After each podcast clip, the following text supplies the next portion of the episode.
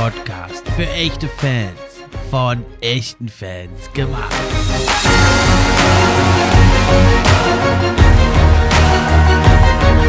Hi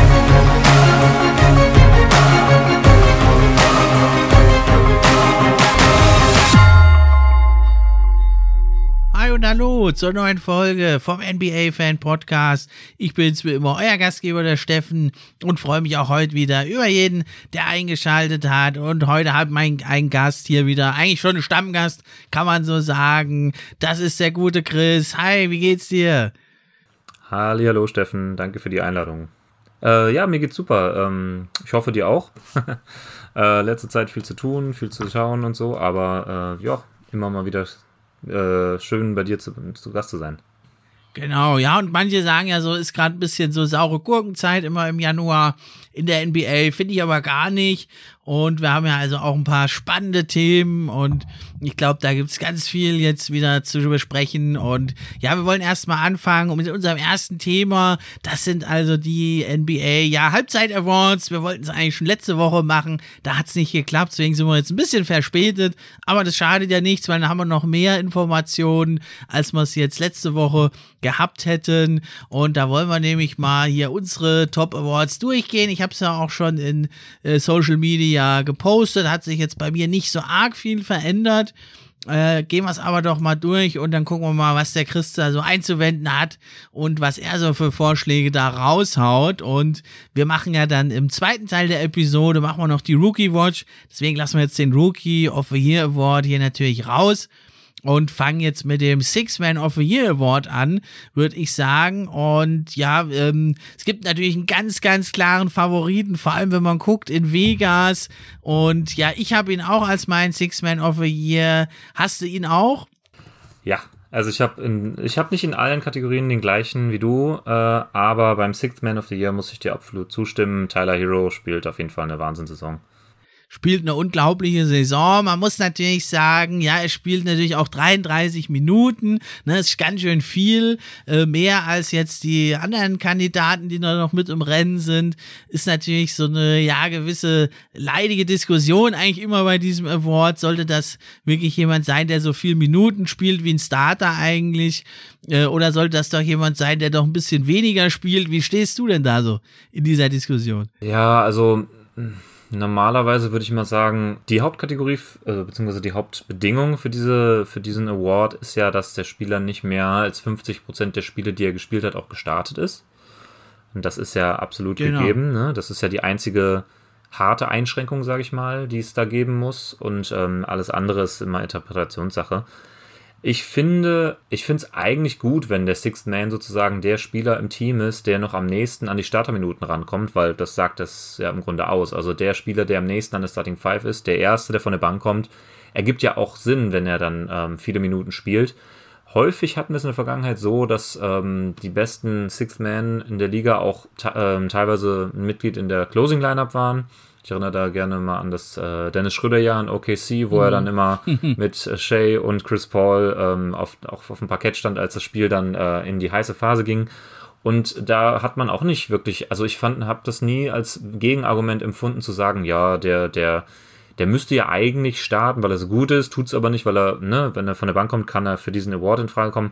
Sehe ich nicht so ganz. Also ähm, es gibt schon ein äh, System dahinter und ich denke, es gibt auch einen Grund, warum Spieler eben von der Bank kommen und manche eben nicht. Und das hängt natürlich dann mit der Rolle zusammen. Also gerade der, wenn du eine komplette Second Unit hast, dann brauchst du halt auch einen Ballhändler, der ein bisschen Creation bringt und das macht halt Hero für die, für die Heat wunderbar und deswegen bin ich da, bin ich da absolut mit einverstanden mit dem, mit dem Award. Genau, ne? Und dann eigentlich schon fast das zweitwichtigste, wirklich die Punkte halt schnell als Mikrowelle von der Bank zu bringen und da im Stile eines Manu Ginobili oder Lou Williams, die ja auch viele Jahre hier immer mit im Rennen waren, äh, macht das ja Tyler Hero, also fast 21 Punkte bringt er bei 43 Prozent aus dem Feld, 39 Prozent von Downtown, ähm, ja, also sind recht, äh, richtig gute Werte und er ist also auch nur 10 von 38 Spielen, die er gespielt hat, gestartet gestartet und das ja eigentlich auch nur, weil es da so viele Verletzte waren bei den Heat. Also da kann man wirklich nicht meckern. Also wer noch mit im Rennen ist,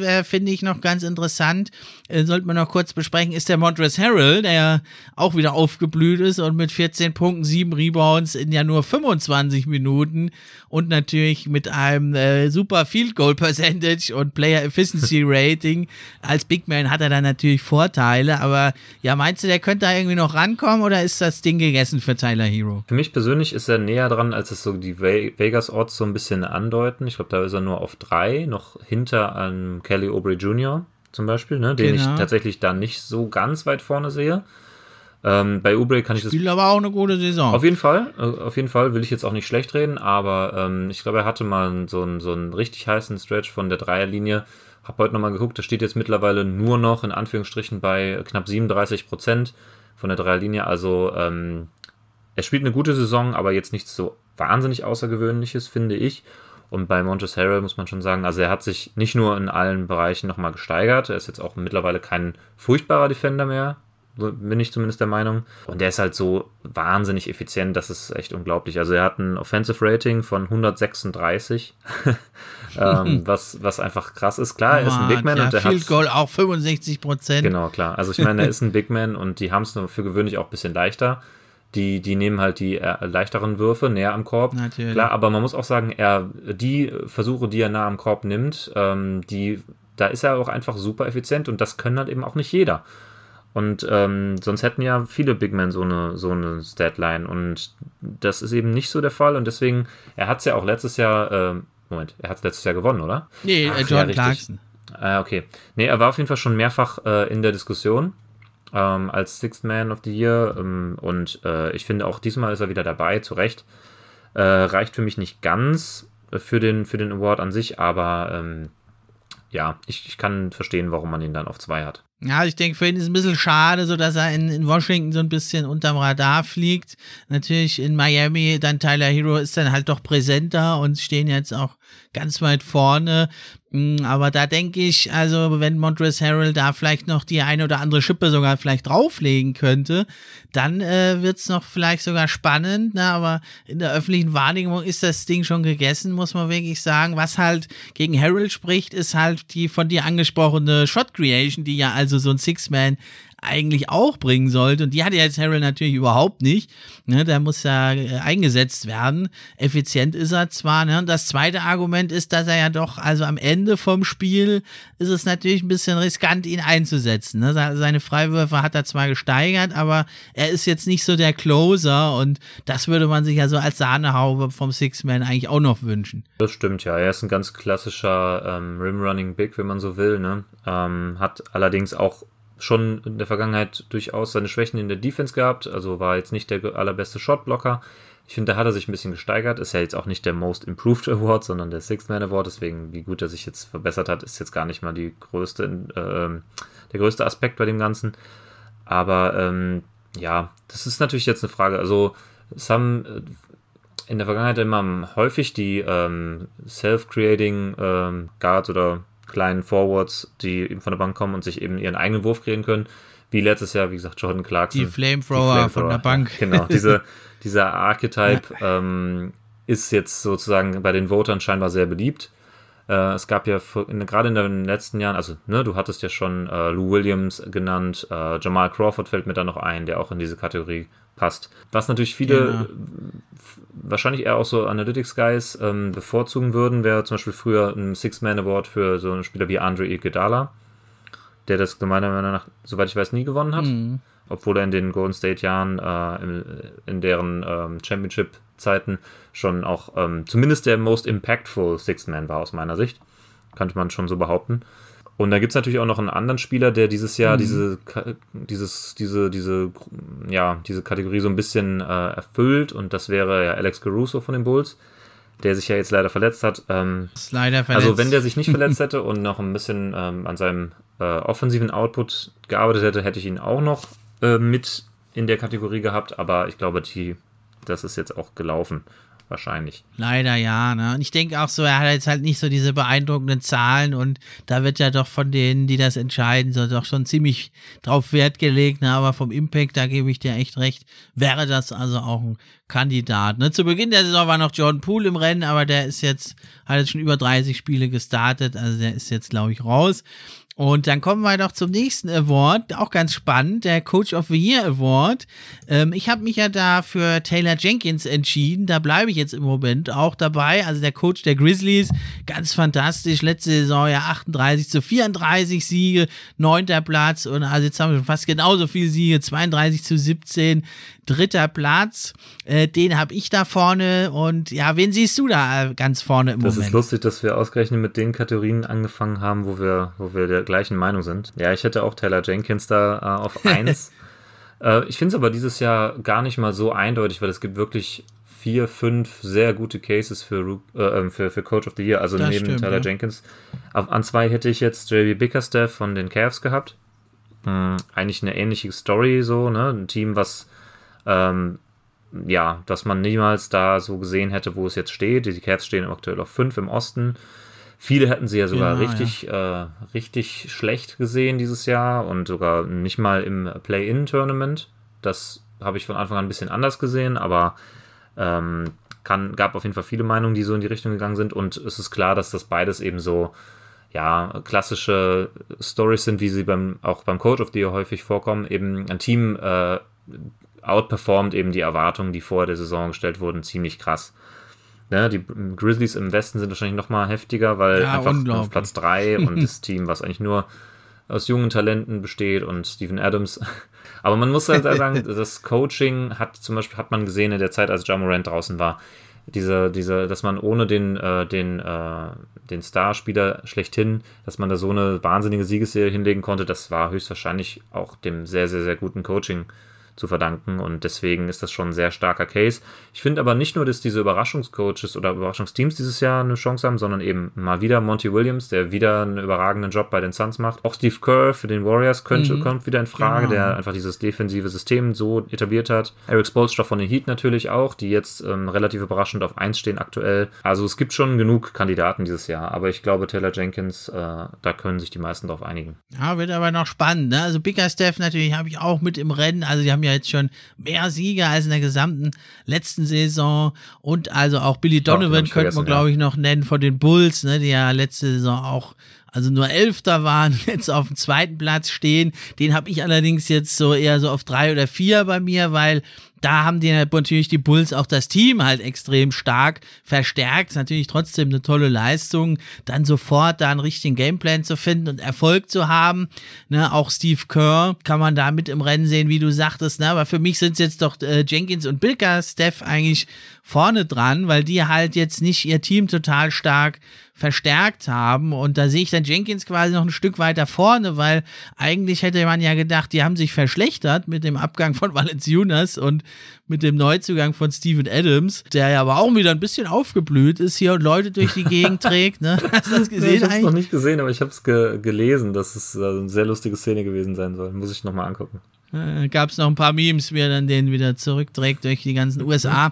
naja, und äh, JB Bickerstaff, den habe ich ja nur auf zwei bei mir, also in Anführungszeichen nur auf zwei, weil der hat natürlich mit Mobley noch einen ganz tollen Spieler dazu bekommen. Ne? Und da konnte man zumindest erwarten, dass sie sich ein bisschen verbessern. Und das hat jetzt für mich so diesen ganz kleinen, hauchdünnen Vorsprung für Taylor Jenkins noch gemacht, der quasi ja aus dem Kader heraus äh, da noch mehr rausgeholt hat, natürlich da auch profitiert von der Explosion von Jamoran, Desmond Bain und ja, wie die alle heißen. Ich kann ja aufstellen, wen er will, die schlagen alle ein wie eine Bombe. Das ist richtig. Okay, ja, wird also auch noch spannend, wie es da weitergeht. Genauso ist also auch beim nächsten Award, der Most Improved Player Award. Ich habe es ja an Miles Bridges gegeben. Wen äh, siehst du denn da im Moment noch vorne? Ja, da habe ich jetzt doch tatsächlich Ja genommen. Ähm, also Miles Bridges habe ich auf zwei, ist auf jeden Fall auch ein guter Case. Finde die Entwicklung von Jam Rand, also erstmal, okay, man muss natürlich sagen, er ist ein, ähm, Spieler im dritten Jahr, das heißt, der, der, ähm, diese Entwicklung ist in gewisser Weise auch vorhersehbar gewesen. Sie kommt jetzt nicht aus dem Nichts, aber das hat ja eigentlich noch nie dazu geführt, dass man den Award nicht an einen Spieler im dritten Jahr gibt. So, das ist ja schon mal der erste Punkt. Und der zweite ist ja, dass ich finde, diese Entwicklung von Morant ist so viel beeindruckend, also nicht so viel, aber es ist schon nochmal ein Stück beeindruckender als die von Bridges, weil Bridges jetzt sozusagen von einem, ja, von einem Rollenspieler zu einem sehr guten Starter sich entwickelt hat. Aber für mich zum Beispiel auch nichts mit dem All-Star-Game oder so zu tun hat. Ähm, während John Morant halt von einem ja, Fringe All-Star-Spieler letztes Jahr ja, zu einem All-Star-Starter für mich sich entwickelt hat und einem ganz klaren Franchise-Spieler. Und ähm, wenn man das jetzt unbedingt und einem All-NBA-Team genau, also wenn man auch, ne? vom All-Star auf All-Star auf um, All-NBA übertragen will, für mich mindestens ähm, All-NBA Third Team. Und deshalb ähm, ist dieser Schritt für mich ähm, so viel beeindruckender, weil er halt nicht so oft passiert. Man sieht ja schon immer mal wieder, wie, ein, äh, ja, wie Rollenspieler sich zu guten Startern entwickeln. Das kommt immer mal wieder vor. Aber halt dieser Sprung zu einem Superstar, und ich finde, das kann man ihm jetzt sozusagen schon zuschreiben, diese Rolle, die ähm, ist halt viel, viel schwerer zu meistern und äh, kommt deshalb entsprechend seltener vor und deswegen würde ich das mehr würdigen. Ja, da hast du schon gut gemacht, den Case. Und ich denke, da wird das, da wird das Rennen wahrscheinlich da auch machen. Ich bin ja also auch ein großer Fan von Jamorant. Das wissen ja alle Hörer. Ich habe ihm ja sogar schon eine gesamte Folge nur über ihn gewidmet und bin ja ein großer Fan von ihm und äh, gönne ihm das natürlich auch, diesen Award zu bekommen. Ja, ich habe es jetzt halt ähm, dem Miles Bridges gegeben. Du hast das echt super gut begründet, kann ich auch echt nachvollziehen und hast mich jetzt sogar ein bisschen überzeugt. Ne, für mich, was halt für Bridges so ein bisschen spricht, ist, ähm, dass er, also Jamorant ist ja natürlich der absolute Fokus der Offense, hat alle Fäden in der Hand und er hat ja letzte Saison eigentlich auch schon an den 20 Punkten gekratzt. Jetzt hat er noch mal eine Schippe draufgelegt auf 25 ne, und die Effektivität alles gesteigert und das ist natürlich echt beeindruckend. Ne? Was jetzt für mich für Bridges noch ein bisschen spricht, ist, dass er eben nicht dieser Fokus der Offense ist, sondern er hat ja mit LaMelo Ball, Hayward, Terry Rozier ja wirklich noch Spieler neben sich, die ja auch ordentlich äh, raushauen ne? und dass er da eben wirklich so diesen Schritt von 12 auf 20 Punkte und da äh, in anderen Kategorien sich ja auch noch gesteigert hat. Das finde ich spricht so ein Stück für ihn, obwohl er nicht äh, der Fokus der, der Offense ist. Ne? Vielleicht bin ich ja auch zu nah dran an Jamorant, weil ich habe das einfach erwartet von mhm. ihm und kann mich jetzt, denke ich, aber da auch anschließen, dass er sich diesen Award äh, holen wird, hoffentlich. Ja, dann haben wir noch mit im Rennen. Äh, wen siehst du denn da noch mit im Rennen äh, um den Award? Beim Most Improved, äh, ja, das finde ich immer schwierig.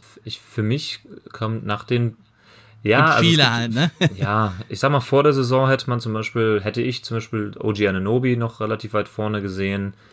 Der hat den Sprung, der hat schon die Entwicklung genommen, aber ähm, ich, der Sprung ist mir ein bisschen zu klein, um ihn da jetzt in die engere Auswahl zu nehmen.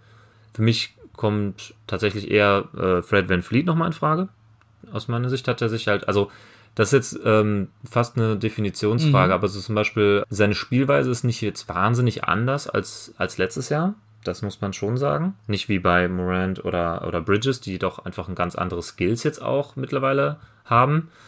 Ähm, aber wenn Fleet da diese wahnsinnige Effizienzsteigerung äh, hinter sich ge äh, gebracht. Ist jetzt mhm. äh, halt, also Punkt-Output äh, Output ist natürlich auch ein bisschen hochgegangen, aber halt so zum Beispiel die Effizienz bei den, äh, bei den äh, langen Zweiern oder die Effizienz bei, der, bei den ähm, Abschlüssen direkt am Korb, die sind wahnsinnig nach oben gegangen im Vergleich zu seiner bisherigen Karriere und auch letztes Jahr. Also er war eigentlich immer ein Spieler, der nicht besonders effizient am Korb war.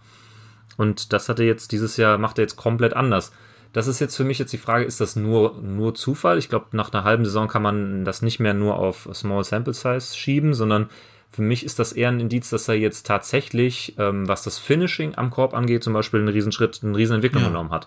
Und wenn das real ist, dann ist er wirklich ein ganz anderer Spieler und für mich zum Beispiel dieses Jahr auch ein All-Star im Osten. Ja, wird spannend, ne? Also zumindest Borderline, ne? Aber da gibt es ja einige, die da im Gespräch sind. Also da sehe ich auch noch beim Most Improved Player und auch beim All-Star-Game natürlich den äh, Darius Garland, ne? Der jetzt auch, kann man eigentlich in die ähnliche Kerbe hauen, ne? Wie eben bei Van Fleet, der vorher auch schon ganz gute äh, gespielt hat, ne? Aber jetzt nochmal einen gewissen Sprung gemacht hat. Auf den ersten Blick nicht so einen großen, aber auch Garland eben viel viel effizienter, bissiger und also vom Auge auch, ja, wie der da die Offense jetzt lenkt und ja, also ein richtiger Anführer schon geworden ist in jungen Jahren, ne, das macht's natürlich auch noch mal aus, ne, aber ich denke, die beiden äh, kommen da nicht vorbei an, an Jamorant und an, an Miles Bridges eigentlich auch nicht, denke ich. Äh, wen man dann noch nennen könnte, wäre natürlich DeJounte Murray, auch wieder nicht so einen großen Sprung gemacht, halt überall so ein bisschen verbessert, ne, was natürlich toll ist, aber ist halt dann die Frage, reicht's da für den Award, ne, weil die Wähler doch dann immer eher sowas ganz Spektakuläres haben, ne. Dann eine Person, die mir noch einfällt, wäre natürlich aus dem eigenen Team von Jamorant, der Desmond Bain, der ist ja auch total explodiert, ne, aber da ist natürlich auch, ja, halt die zweite Saison, da spielt sich dann immer besser, aber eben von 9 auf 17 Punkte und das mit immer noch herausragenden Field Goals und Dreierquoten. Das ist schon fantastisch. Spielt natürlich auch acht Minuten mehr, aber ist, denke ich, auch einer, den man hier ja, noch erwähnen sollte. habe ich tatsächlich nicht gedacht, weil ich meistens die Zweitjahr-Spieler ähm, da nicht so berücksichtige. Außer das ist jetzt ein äh, Extrembeispiel, wie zum Beispiel ähm, Zion Williamson letztes Jahr im Vergleich zu von vor in seinem Rookie-Jahr da finde ich, konnte man schon einen Case machen, weil wer im zweiten Jahr schon All-Star wird und äh, das halt so, so dominant war, wie er das letztes Jahr war, da konnte man schon den Case für machen, finde ich. Er hat es aber jetzt letztendlich auch nicht gewonnen. Also ich glaube, da sind sich auch die Voter meistens einig, dass ein Spieler vom ersten aufs zweite Jahr für gewöhnlich deutliche Fortschritte macht und ähm, deswegen fallen ja, Zweitjahrspieler meistens raus, ne? Ja, aber das, also muss ich sagen, dass da finde ich, muss man immer ein bisschen den Einzelfall angucken, ne? Also dieser Spruch ne, mit dem zweiten Jahr, das kommt ja eher so noch ein bisschen aus früheren Zeiten, in denen die Rookies eigentlich kaum gespielt haben. Und mittlerweile spielen die ja so viel. Und wenn du mal guckst, der Desmond Bain, der hat ja also auch 22 Minuten gespielt als Rookie, was nicht gerade wenig ist. Ne? Und ich finde, so ein Rookie, der halt in der ersten Saison kaum eingesetzt wurde und dann natürlich auch nicht so gut gespielt hat, da kann man dann so einen Sprung erwarten. Ne? Aber wenn du als Rookie eigentlich auch schon relativ viel gespielt hast, die Gegner kennen dich schon ein Stück weit, dann finde ich es äh, schon, dass man das durchaus würdigen kann. Aber ja, für den Award wird es natürlich nicht reichen. Das ist ja so oder so klar. Du hast mir übrigens gerade mit dem Stichwort Minuten pro Spiel sozusagen nochmal ein äh, letztes Argument für Jam Rand für den Award gegeben, weil was das besonders beeindruckend finde ich an der Entwicklung ist, dass er diese, ja, fast sechs Punkte mehr pro Spiel und äh, diese ganze Entwicklung generell, dass er die halt bei praktisch genau der gleichen Minutenanzahl macht wie, wie letztes Jahr. Also genau, ne, Bridges, ja. hattest du ja schon gesagt, ist um acht Punkte hochgegangen, äh, aber er spielt auch mehr Minuten und ähm, Bane genauso und sechs Minuten ja, mehr, ja. Ja, und wenn man das, wenn man halt einfach deutlich effizienter wird bei gleicher Minutenzahl und damit entsprechend so viel mehr Output generiert, finde ich das halt auch einfach krass und deshalb, ja, glaube in natürlich. diesem Fall. Dann auf so einem hohen Niveau natürlich. Sowieso. Also da können wir uns drauf einigen. Ja, dann kommen wir zum äh, Rudy Gobert Award. Ach nee, äh, äh, Defensive of the Player of the Year heißt es ja immer noch. Ähm, ja, wen siehst du vor den Stifle Tower mal wieder oder denkst du, es macht jemand anders? Ich sehe ja Draymond Green vorne. Ja, also ich muss dazu sagen, dass mich jetzt sozusagen die, die Voters Fatigue selber ein bisschen erfasst hat, auch wenn ich kein Voter bin. ähm, ja, ich, ich habe, ja, also ich, ich habe ähm, auch sehr damit geliebäugelt und ich muss fast sagen, ich trendiere mittlerweile auch zu Draymond Green als Defensive Player of the Year. Wenn es jetzt nur, oder ähm, soll, ich, soll ich lieber den Case für Draymond machen oder soll ich lieber sagen, warum ich Gobert dieses Jahr nicht ganz so weit vorne sehe? Ja, fang doch mit dem Gobert an, ne? Der ja. Award wird ja vielleicht irgendwann mal nach ihm benannt. Ja, vermutlich. Also er ist auf jeden Hat Fall. Er ja schon so oft gewonnen. Ja. Also ich sag mal so, ähm, es ist ja wahrscheinlich mittlerweile ein Fakt, dass er der beste, der beste äh, Regular Season Verteidiger ist. Und das Spiel zeigt er seit fünf, sechs Jahren, eigentlich Jahr für Jahr. Und klar, man könnte ihm das auch jetzt jedes Jahr sozusagen den Award geben. Aber wenn man jetzt mal ein bisschen genauer hinguckt, finde ich es halt ein bisschen, ja, äh, man hätte noch ein bisschen mehr von ihm erwarten können, finde ich. Man, viele argumentieren jetzt, ich habe jetzt so ein bisschen gelesen, so, ne, Argumente für Gobert sind halt wie immer diese unglaublich krassen On-Off-Stats. Habe ja schon ein paar Mal erwähnt, dass ich die On-Off-Stats mal ein bisschen vorsichtig betrachten würde, weil wenn du jetzt Rudy Gobert vergleichst mit seinem äh, Replacement-Player Hassan Whiteside, dann ist ja klar, dass die Defense danach ziemlich in den Keller geht, wenn Gobert vom Feld geht. Das ist klar. Ne, wenn, wenn, wenn das sozusagen Draymond jetzt schadet, nur weil äh, er auch, weil der, der Rest äh, des Teams auch gute Verteidiger sind, dann finde ich, hat das keinen Einfluss darauf, also dann sagt das nicht viel darüber aus, wie gut denn jetzt der Spieler ist, den wir betrachten und nicht wie schlecht ist der, durch den er ersetzt wird, weißt du? Das ist ja jetzt ähm, der 1 zu 1 Vergleich zwischen dem sehr guten Starter und dem weniger guten, genau. äh, ja, äh, Backup-Center oder so. Wobei das natürlich bei, bei den anderen Teams ja auch so der Fall ist. Ne? Der Backup genau, von Draymond ja. Green ist ja, ist ja auch nicht so gut. Genau, und jetzt würde ich noch als nächstes Argument würde ich halt sagen, okay, die Warriors haben die beste Defense der Liga. Das ist für mich schon mal ein sehr, sehr starker Case für gewöhnlich. Mit großem Vorsprung. Mit sehr großem Vorsprung, klar. Ich, da ist natürlich nicht alles 100% nur Draymond Green. Bei den Jazz könnte man das Argument bringen, dass Gobert praktisch zu einem gigantischen Anteil die Defense alleine trägt. Viele sagen jetzt auch von, ne, die, die Perimeter Defense der Jazz wäre so furchtbar schlecht. Ja, da ist auch irgendwie was dran. Ne? Hat man ja in den Playoffs letztes Jahr gesehen. Da haben erst viele alle auf Gobert rumgehackt, bis man dann äh, nochmal ein bisschen tiefer drauf geschaut hat und festgestellt hat, ja, was soll er denn auch machen, wenn die Verteidiger äh, für Flügel immer wieder geschlagen werden von den Clippers-Spielern? Hm. Ne? Also ich glaube, die Wahrheit liegt irgendwo dazwischen. Gobert ist auf jeden Fall nicht so switchable, nicht so shifty wie andere Big Men. Erst recht nicht wie ein Draymond Green, der halt einfach ein Forward eigentlich ist, ja. aber halt wie ein Big Man spielt. Der König des Switches. Ja. Also ich meine, ich sag mal, so ein, so ein DeAndre Ayton ist ein besserer, äh, ist besser im Switchen, ist besser daran, äh, Perimeter-Spieler vor sich zu halten. Klar, aber die Shot-Blocking ja. und Rim Protection ist natürlich einzigartig bei Gobert und es ist, jetzt sagen viele, das ist ein Regular Season Award und deswegen ähm, muss es eigentlich Gobert gewinnen und wenn es jetzt um die Playoffs ginge, hätte er keine Chance. Ich gewichte halt, wie gut das, die Team-Defense ist, ähm, relativ stark, das muss ich auch sagen. Und vor allem finde ich es bei Draymond Green krass, weil er halt nicht einfach nur den Job von Gobert sozusagen macht, und den kann er ja gar nicht so gut machen, weil er nicht so groß ist, sondern er ist halt einfach der wahrscheinlich intelligenteste Verteidiger, den wir in der Liga haben. Und der macht, auch wenn mhm. das, ähm, das ähm, Team um ihn herum auch gute Verteidiger hat, gar keine Frage. Toscano Anderson ähm, und äh, natürlich Wiggins und wie die alle heißen, äh, alles gute Verteidiger. Curry. Curry für die Guard-Position gar nicht so ein schlechter Verteidiger, auf jeden Fall. Gary Payton, äh, The Second, ja. auf jeden Fall. Alles gute Verteidiger, aber das System dahinter und das Gehirn dieser Defense ist ja ganz ohne Zweifel Draymond Green. Da kann man jetzt mit On-Off-Statistiken kommen, wie man will. Ich finde, das ist alles kein Argument, weil er hat die, diese DNA praktisch den anderen Leuten eingetrichtert und er hat ihnen das verinnerlicht und es hängt alles nur von ihm ab. Und, na, nicht nur, aber er macht seine Leute alle um ihn herum massiv besser und das macht Gobert nicht.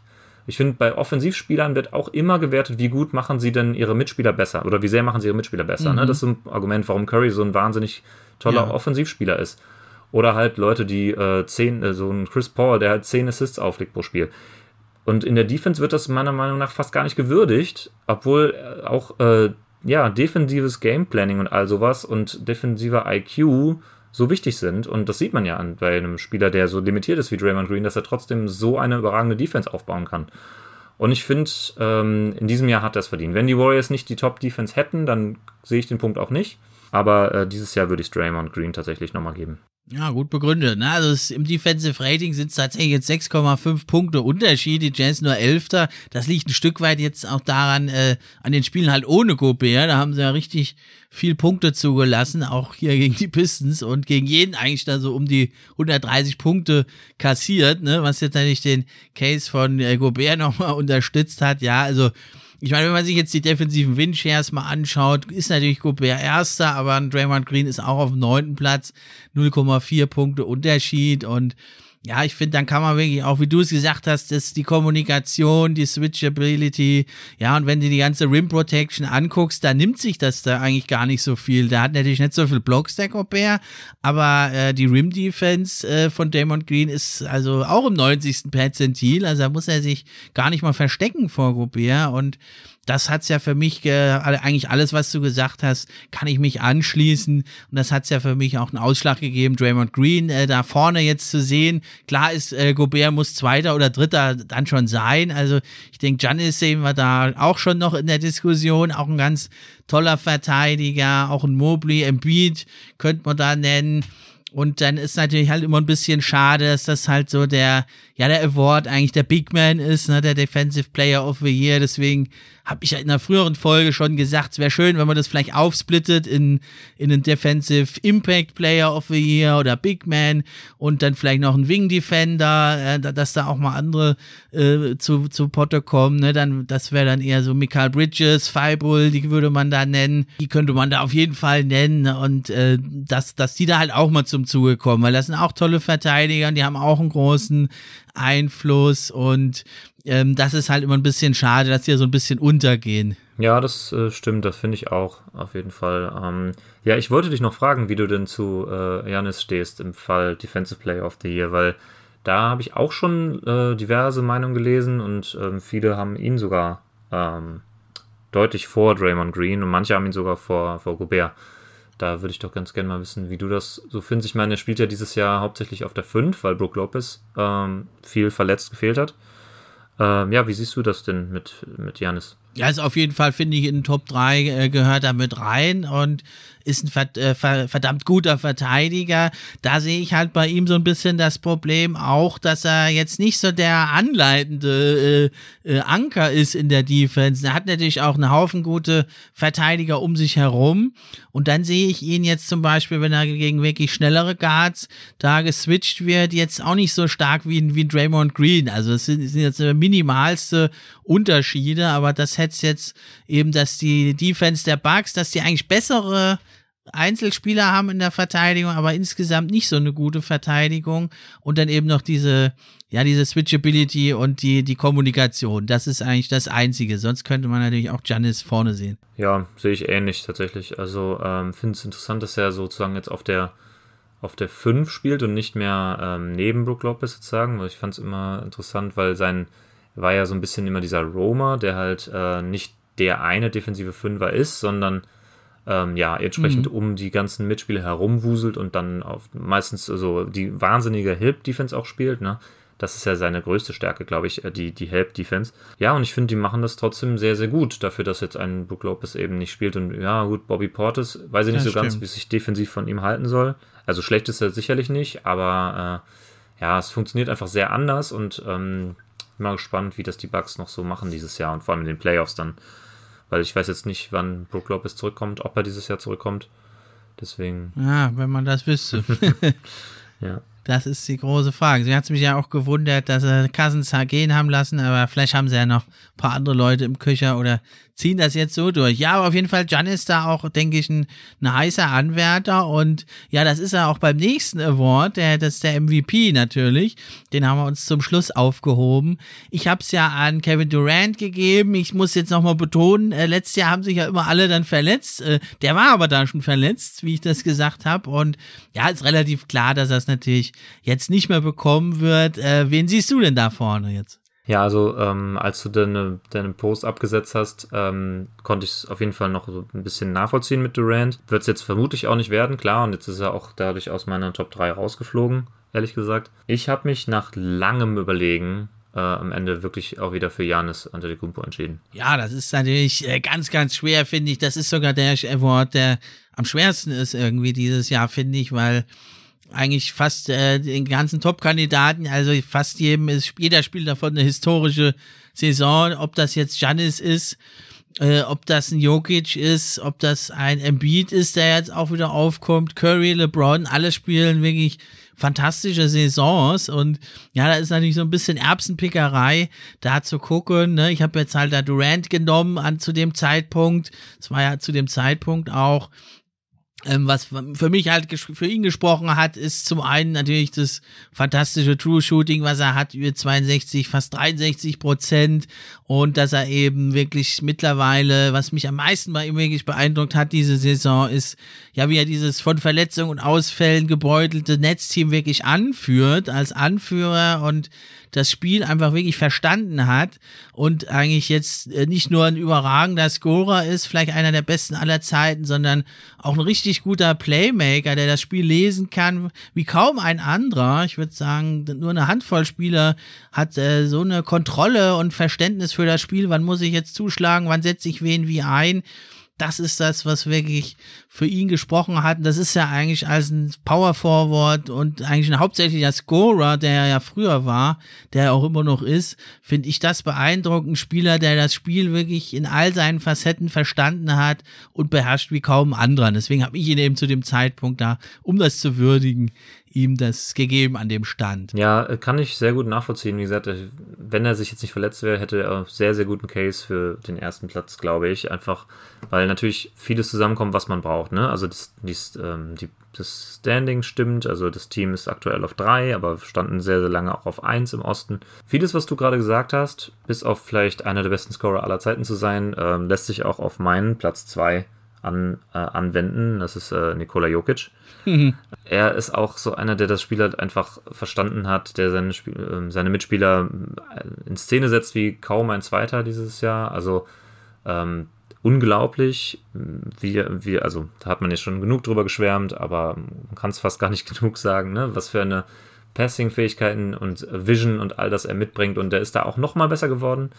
Ähm, dann hast du ja das True Shooting von Durant erwähnt. Da ist Jokic dieses Jahr äh, nochmal drüber. Der liegt bei 64% True Shooting. Genau. Ähm, was einfach nur unglaublich ist. Klar, das, das Problem bei den Nuggets ist äh, natürlich der Rekord. Also nur auf Platz 6 im Westen, damit kann man es eigentlich nicht gewinnen.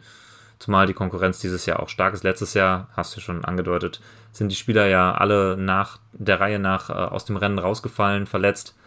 Äh, zuletzt halt dann im Embiid, wodurch eigentlich nur noch Jokic als Kandidat übrig blieb, der es auch dann sehr verdient gewonnen hat. Ähm, aber dieses Jahr ist die Konkurrenz eben ein bisschen größer mit mit Janis in erster Linie für mich, dann Durant, dann äh, auch LeBron James dieses Jahr, bei dem auch der Rekord nicht stimmt, sonst würde er es wahrscheinlich werden.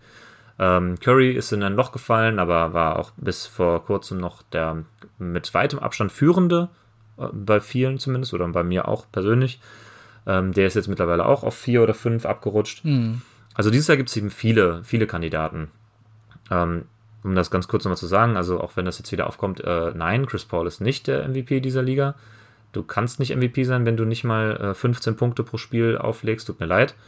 Selbst wenn der der wichtigste Spieler des Teams wäre, was er aus meiner Sicht nicht ist, sondern Booker. Ähm, aber mhm. selbst wenn das wäre, ähm, kannst du nicht mit 14 Punkten, auch wenn du 10 Assists machst, super und effizient, wunderbar, aber äh, du kannst mit diesen Stats einfach nicht MVP werden und das sollte eigentlich auch keinen mehr wundern, auch wenn das Eddie Johnson, der, der, der Kommentator bei den Suns Heimspielen, äh, immer jetzt versucht zu pushen. ähm, nee, das ist Quatsch. Ja, der muss ja da auch seine, seine Spieler äh, pushen, das ist ja, ja klar. Und Jamorant hat es natürlich auch keinen Case. Also da muss man auch einfach mal ehrlich sein. Nee, das nicht. Aber so in Top 8, Top, Top 10 könnte man ihn schon ja, sehen. Ja, das stimmt. Ja, das stimmt. Und ähm, so die meisten anderen Kandidaten fallen dann so ein bisschen raus. Also die Heat, die Bulls und die Suns haben alle so ein ähnliches Problem, dass die mehr, dass den einen, der, der eine Superstar fehlt, der das dann gewinnen könnte, ähm, dass die mehr über den Teamerfolg kommen. Ja, und ähm, die Sixers sind auch wie die Nuggets ein bisschen zu schlecht im Osten, dass Embiid das tatsächlich gewinnen könnte. Obwohl es mittlerweile, ich sehe gerade, dass es doch sehr viel enger zugeht, als ich dachte. Also die Sixers haben ja einen irren Run hingelegt haben gleich viele ja, Niederlagen ja, wie die Bucks. Ist ganz eng genau, im Osten. haben gleich viele Niederlagen äh, wie die Bucks, haben nur zwei Siege weniger. Äh, also da kann noch viel passieren, wenn die Bucks am Ende auf fünf oder sechs finishen würden, was ich nicht glaube, aber wenn es wäre, dann hat Janis auch wieder weniger den Case. Muss ich, also ich finde schon, dass man irgendwie ja, Top 6 in der NBA oder Top 3 bis 4 in der jeweiligen Conference finishen müsste. Sonst hat man auch irgendwie keinen Case, finde ich. Ja, hast du recht. Also ich denke, da wird es auch im Endeffekt äh, drauf ankommen, wer da wo landet. Ne? Also weil ich kann mir da durchaus mitgehen mit Janis auf 1. Muss man aber sagen, wenn Jokic nicht äh, Zweiter oder Dritter wird, wäre schon ein Skandal. Ja, weil der führt ja alle diese Advanced Stats an. Im Player Efficiency Rating ist er Erster. Bei den Winchers ist er Erster. Beim Warp ist er Erster. Also diese Value over Replacement Player. Äh, überall da übrigens ist Janis Zweiter. Hm. Ja, also es, es geht hauchdünn zu und also ich habe mittlerweile eigentlich wirklich sogar Embiid auf drei auch wieder, weil der haut ja da die 40-Punkte-Spiele raus und 30-Punkte-Spiele wie nichts. Da ist er jetzt auch schon auf dem dritten Platz äh, wieder beim äh, Punkten pro Spiel. Ja, irre. Hinter übrigens einem gewissen LeBron James und einem Kevin Durant. und also da selbst LeBron James natürlich, der eine fantastische Saison spielt, da auch überall unter den ersten fünf ist in allen Kategorien, äh, dass er da eigentlich gar keine Rolle spielt, höchstens einen fünften Platz wahrscheinlich bekommen wird im MVP-Rennen. Ja, auch da einfach liegt's an den Siegen, ja. Und ich glaube, dass es dieses Jahr wirklich dann ähm, drauf ankommt, wer steht da weiter oben. Ja, definitiv. Also das ist so offen wie selten das Rennen dieses Jahr, finde ich. Äh, in den Jahren, wo Janis es schon gewonnen hat, war es eigentlich relativ klar, weil dann hat so ein bisschen die Konkurrenz gefehlt, vor allem in der eigenen Conference. Da waren die Bucks einfach durchmarschiert im Osten, äh, zumindest in der Regular Season. Äh, und, und ja, dieses Jahr hat man eben mehr Konkurrenz. Und das hatten wir letztes Jahr auch, nur sind die da, wie gesagt, leider alle verletzt ausgeschieden irgendwann. Ich hoffe, dass das dieses Jahr auf sportlicher Ebene entschieden wird, das Rennen. Ja, das hoffe ich aber auch. Ne? Das spricht also auch, also selbst ein DeMar Rosen, selbst ein Jamorant kann ich es durchaus verstehen, wenn der eine oder andere Reporter den da auch Punkte gibt. Also jetzt nicht auf dem ersten Platz, ja, aber dann äh, da Punkte eben vergibt für die. Das kann man absolut nachvollziehen und Deswegen finde ich echt, man sieht, also ich verfolge ja die NBA schon seit Jahrzehnten, aber ich denke, man könnte fast sogar sagen, so viel Talent wie jetzt, das gab es eigentlich noch nie in der NBA. Und ich glaube, da kann man sagen, auch wenn jetzt ein LeBron James und manch andere alte Recken, ein Chris Paul irgendwann dann mal abtreten, ja, und auch ein Steph Curry ist ja irgendwann auch nicht mehr da. Und dann sind so die alten Recken weg, aber ich mache mir da überhaupt keine Sorgen um die Zukunft, weil es da so tolle Typen und Spieler gibt ähm, und so unglaublich viel Talent und neue Rivalitäten, die jetzt schon entstehen, ähm, dass man sich da keine Sorgen machen muss um die Zukunft. Ja, das klingt ja gut.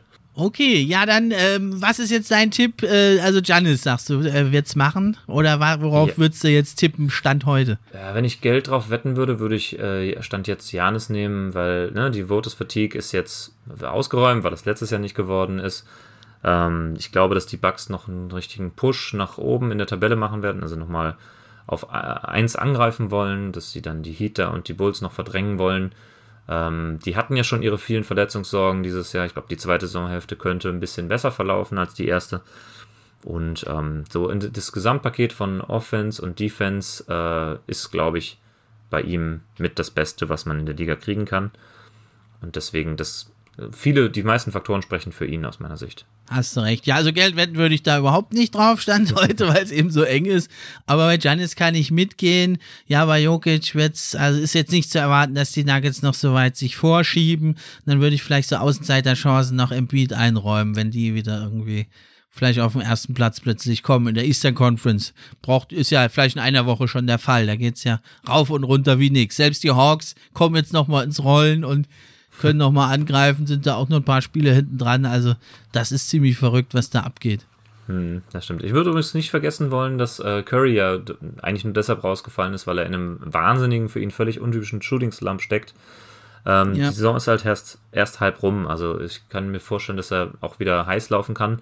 Und wenn die, Sun, äh, wenn die Suns, das wenn stimmt, die Warriors ja. nochmal äh, einen Push nach oben wagen und vielleicht auch mal die Suns noch abfangen könnten, dann ist der Case für Curry wieder total da. Also ähm, der muss halt einfach ein bisschen besser Stimmt, äh, schießen ja. als in den letzten zehn Spielen oder eigentlich wieder normal gut schießen äh, und dann und dann hat er eigentlich wieder den Case. Also das sehe ich noch nicht ausgeschlossen. Das hat sich ja jetzt allein in, diesen, in dieser ersten Saisonhälfte hat sich das ja so äh, gewandelt die ganze Zeit, das, das Bild, was wir von der Liga hatten. Da halte ich noch gar nichts für ausgeschlossen. Da hast du recht, ja. Und Steph Curry, der kann natürlich ganz schnell wieder heiß laufen. Also absolut nicht auszuschließen, dass er da auch nochmal sich zurückmeldet. Ja, okay, dann äh, sind wir durch mit den Awards. Der Rookie of the Year, den haben wir jetzt ausgespart. Das besprechen wir jetzt noch im Detail.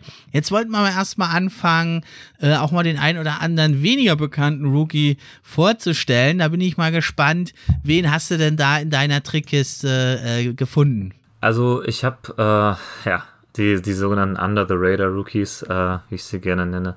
Ähm, ich habe mir jetzt mal fünf Namen aufgeschrieben, davon sind aber drei wahrscheinlich zumindest nicht mehr so völlig unbekannt. Ähm, bei zweien, die, da war ich halt überrascht, als sie dann plötzlich äh, im League Pass vor mir gesehen habe ähm, und musste ein bisschen recherchieren.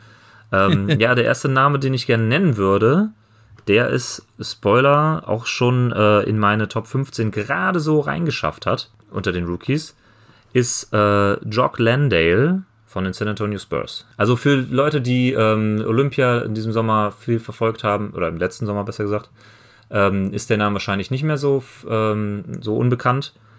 Äh, hat ja mit äh, Australien die, die Bronzemedaille bei den Olympischen Spielen gewonnen und war dann ja sehr ähm, treibende Kraft hinter dem Erfolg des Teams. Ähm, deswegen könnte man auch auf den Gedanken kommen, dass sich äh, Popovic dann sich gedacht hat, okay, den wollen wir gern sein.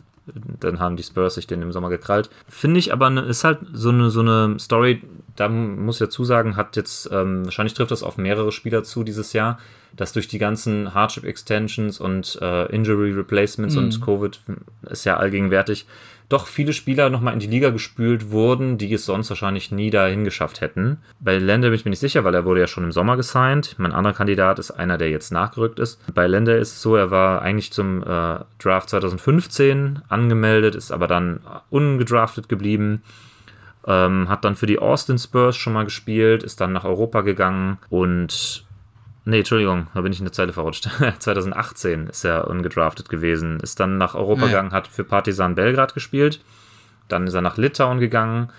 Äh, 2021 hat er dann die Saison bei den Melbourne United, United in seiner Heimat Australien gespielt, ist dort Champion und Finals MVP geworden und dann entsprechend die Bronzemedaille mit Olympia, also ein äh, wahnsinnig erfolgreiches Jahr für ihn und dann gekrönt worden mit der, ja, mit dem Signing von den Spurs. Ein echter Journeyman und setzt da also die Tradition fort der internationalen Spieler und ja, der gut gefundenen Spieler da von Popovic und Co. Da sind sie ja bekannt dafür in San Antonio. Ja, auf jeden Fall. Ja, ich habe jetzt einen auf der Liste gehabt, das war ja schon für letzte Woche, der hat sich jetzt, der ist jetzt gar nicht mehr so sehr unterm Radar, der hat sich jetzt da in die, ins Rampenlicht gespielt. Das ist der Ayo Dosunmu von den Chicago Bulls. Ja, der hat ja jetzt zuletzt siebenmal gestartet. Ja, die Stats über die Saison sind jetzt nicht so herausragend, weil eigentlich ein Großteil der Saison hat er nur eine ganz kleine Rolle gespielt. Aber der hat ja auch eine ganz interessante Geschichte. Äh, hast du das mitbekommen, seinen Hintergrund? Nee, da habe ich noch gar nichts zu recherchiert. Da bin ich jetzt mal gespannt. Ah, dann passt ja gut. Dann können wir das, kann ich das dir und unseren Hörern erzählen. Ja, der ist ja jetzt gerade 22 geworden vor ein paar Tagen. Und ähm, ja, er ist jetzt erst ins Rampenlicht gekommen, nachdem eben Lonzo Ball sich verletzt hat und auch Caruso ja raus ist. Und ja, die meisten werden seinen Namen jetzt vielleicht erst kennen, nachdem er am Montag jetzt gegen die Thunder äh, 24 Punkte, 8 Assists, 5 Rebounds rausgehauen hat, aber auch schon in den Spielen davor hat man immer wieder mal aufgehorcht. Da hat er dann schon mal 21 Punkte, 10 Assists gegen die Celtics gemacht oder 18 Punkte, 8 Assists gegen die Cavs. Ja, und er ist ja, er kommt ja aus Chicago und er hat also so eine, ja, etwas traurige Geschichte, denn sein, also sein guter Kindheitsfreund Darius Brown, der wurde also, ja, durch eine fehlgeschlagene Kugel getötet im Alter von 13 Jahren. Ganz schlimm. Und die beiden waren also absolut unzertrennlich. Und die wurden also beide da von dem Vater von Eyo gecoacht. Der heißt Quemdo Sunmo. Und die haben halt den ganzen Tag zusammen Basketball gespielt und ja, war halt eben richtig schlimm für ihn. Der war zehn Jahre alt zu dem Zeitpunkt, der Ayodo Sunmo. Und ja, sein Freund, der hat ihm also noch eine Nachricht geschickt, komm in den Park, wir spielen Basketball und er kommt hin und ja, dann war der schon tot. Also ganz schreckliche Geschichte. Aber das hat dem Ayodo Sunmu jetzt nochmal extra, ja, Vertrauen und Kraft gegeben. Ja, weil sein Spitzname, also er macht auch immer, wenn er punktet, so ein Jet. Und das war so das, ja, das äh, Symbol ihrer Freundschaft, die da also ja, das Leben genießen wollten, fliegen, abheben und natürlich, ja, von der, von der NBA geträumt haben. Und er hat jetzt also auch im Interview dann gesagt, also er will quasi für ihn weiterleben, für seinen Freund und die Familie, die er auch unterstützt wohl. Und äh, das gibt ihnen unheimlich viel Kraft und äh, da, das hat ihnen jetzt da anscheinend auch, ja, das Selbstvertrauen gegeben, da derart aufzutrumpfen im, im Rampenlicht. Also eine ganz, ja, etwas traurige, aber jetzt dann doch auch tolle Geschichte, die also wirklich ihresgleichen sucht. Ja, irre. Das habe ich tatsächlich äh, nichts davon gewusst. Äh, sehr beeindruckend, dass er sich da so durchgekämpft hat, durch die ganzen Schwierigkeiten, die das alles mit sich gebracht hat, wahrscheinlich. Ja, toller, toller junger Typ. Ja, und was also interessant ist, so jetzt äh, vor der Draft, da äh, war, hat man so als Stärke bei ihm eigentlich so einen Abschluss am Korb und also er ist unheimlich schnell und auch ein guter Dribbler. Ja, aber die große Schwäche war eigentlich sein Wurf und deswegen ist er überhaupt erst so weit hinten gedraftet worden.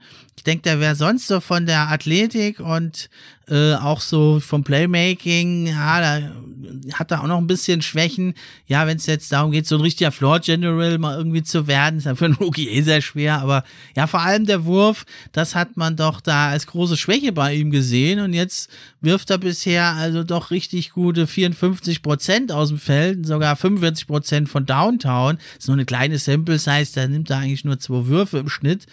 Aber mhm. das zeigt, dass er doch noch eine, eine gewisse Upside da hat und ja, seine, seine Stärken auch in der Defense durchaus hat. Ja, nur in der, im Offball, da muss er sich natürlich bewegen. Aber das kann man jetzt äh, von einem Rookie noch nicht erwarten, dass er, dass er da gleich gut ist. Also das ist sehr, sehr interessant und ich glaube, den muss man weiter im Auge behalten, wenn er eben seine größte Schwäche, die da als galt zumindest, den Wurf jetzt schon so der relativ schnell gut funktioniert in der NBA. Da denke ich, ist äh, ja bei ihm da, das noch viel mehr drin, als man vielleicht dachte. Das äh, ist gut möglich. Ja, mein, sein True Shooting von 62,9% ist mir auch bei der Recherche ins Auge gestochen. Das ist nämlich das, der mit Abstand höchste Wert unter allen, ja, zumindest unter allen Rookies unter meinen. Ich habe jetzt mal mir 22 Spieler genauer angeschaut äh, und da ist er mit Abstand am. Ah, nee, nicht ganz. Er ist der zweithöchste Wert tatsächlich. Hinter, ja, Jock Landale, okay, der natürlich ein Big Man ist, aber der äh, natürlich als Stretch Big auch nicht so schlecht von der Dreierlinie schießt. Aber ja, äh, Dosumnu äh, muss ich mir mal unbedingt äh, in, ja, in der in Real Real Life anschauen. Ja, und da jetzt natürlich da bei den Bulls noch einige Spieler ausfallen, wirst du da mehr als genug Gelegenheit bekommen und würde ich auch den Hörern wirklich ans Herz legen, den sich mal anzuschauen. Ja, dann würde ich sagen, fangen wir an, an mit unseren Top Rookies und ja, fang du doch mal an heute. Äh, genau, also Dosumnu hatte ich auf 11, der ist ja dann, hat es nicht ganz reingeschafft. Auf 10 habe ich äh, Jonathan Kuminga von den Warriors. Jonathan Kuminga. Oha, also ein großer Sprung nach vorne. Ähm, ja, hat natürlich zuletzt ganz schön aufgetrumpft, nicht zuletzt heute Nacht.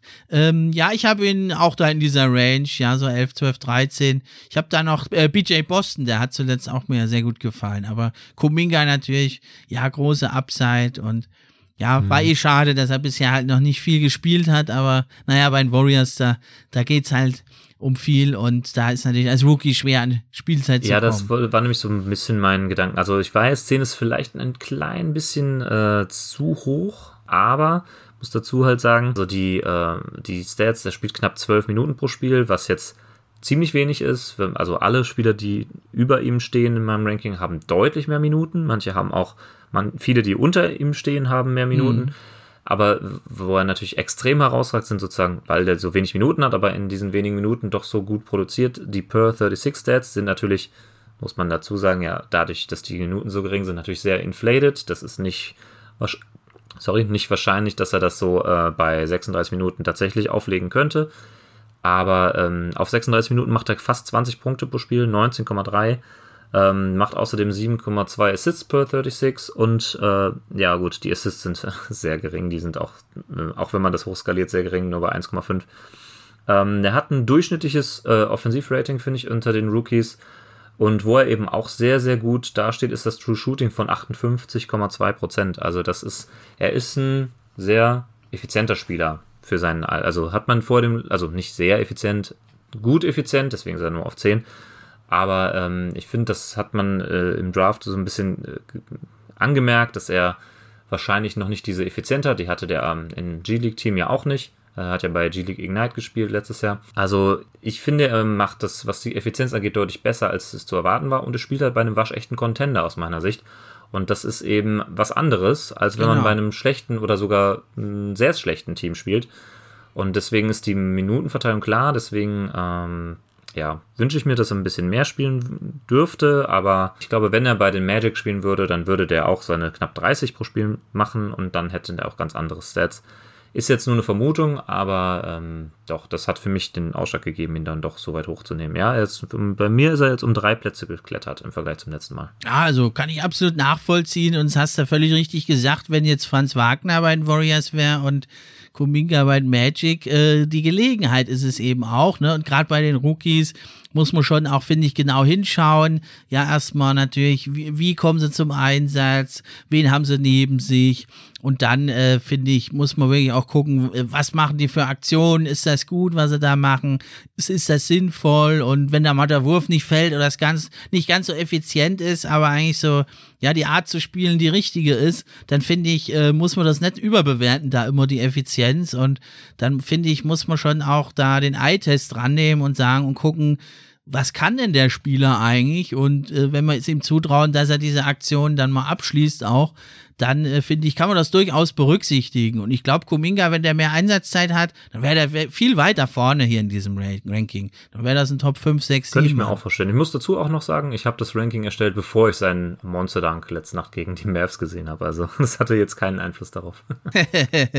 ja, völlig in Ordnung. Also ich finde bei mir die Plätze 10 bis 15, die sind fast alle total gleich auf eigentlich. Ja, also Kuminga, Dosunmo, BJ Boston, dann habe ich Jeremiah Robinson, Earl, Kessler, Edwards, Records, die sind alle fast gleich auf. Wenn ich jetzt noch vorne dran habe, bin ich auf 10 habe, ich weiß, du siehst sie nicht so hoch, ich habe immer noch da Alperin Schengen, sehe ich auf Platz 10 eben schon, wie ich es eben gesagt habe, weil ich finde, in der reduzierten Einsatzzeit, was der zeigt halt, auch wenn es noch nicht immer alles klappt, das ist eben wesentlich höher als bei den anderen genannten jetzt, außer Kuminga vielleicht.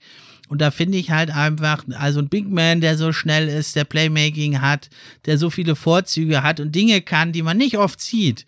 Ja, da äh, mache ich es dann einfach nicht so sehr an den Stats fest, die eigentlich unverändert sind oder ein bisschen zurückgegangen sind. Ähm, deswegen ist es für mich äh, weiterhin Top 10, was er da zeigt. Ich glaube, wenn er mehr Minuten und mehr Verantwortung bekommt, wird er sogar noch effektiver und besser das schaffen. Ja, ich, ich wollte gerade sagen, ich glaube, du kannst dir auf die Schulter klopfen, weil äh, du hast mich praktisch zum Schengen Believer gemacht, nachdem du mir dein, den Case letztes Mal vorgetragen hast. Und ich habe ihn tatsächlich sogar auf 9 mittlerweile. Also er ist bei mir auch ein Platz von 10 auf 9 Oha. hochgerutscht bin ich ja gar nicht gewohnt, dass mir hier mal einer zuhört hier. Tolle Sache, ja. Also hast du den sogar auf neun, ja. Also sehr interessant. Mhm. Da habe ich nämlich seinen Teamkollegen, den Jalen Green, den habe ich auf neun. Der war ja zuletzt ein bisschen im Slum, da hat so ein paar Stinkbomben drin gehabt, da sieben, acht Punkte. Aber völlig normal, finde ich, als Rookie. Und er spielt ja genau wie Schengen eben halt in einem schwachen Team. Und ja, er produziert ja schon ganz ordentlich, nur die Quoten sind es eben nicht so gut bei Jalen Green, aber ich sehe ihn da trotzdem schon noch auf neun. Eben wieder aus diesen Gründen, er ist ein explosiver Scorer, den muss man auch mal richtig einsetzen vielleicht. Das hat er alles eigentlich nicht, muss sich sehr viel selber kreieren, versteht es vielleicht auch noch nicht, sich richtig zu bewegen, aber ich finde, man sieht einfach, das Potenzial ist da und das wird man richtig guter Scorer werden in der Liga. Da habe ich ihn aber im Moment nur auf neun. Hast du ihn weiter vorne? Äh, ich habe ihn auf acht, witzigerweise, äh, jeweils einen Platz höher als du.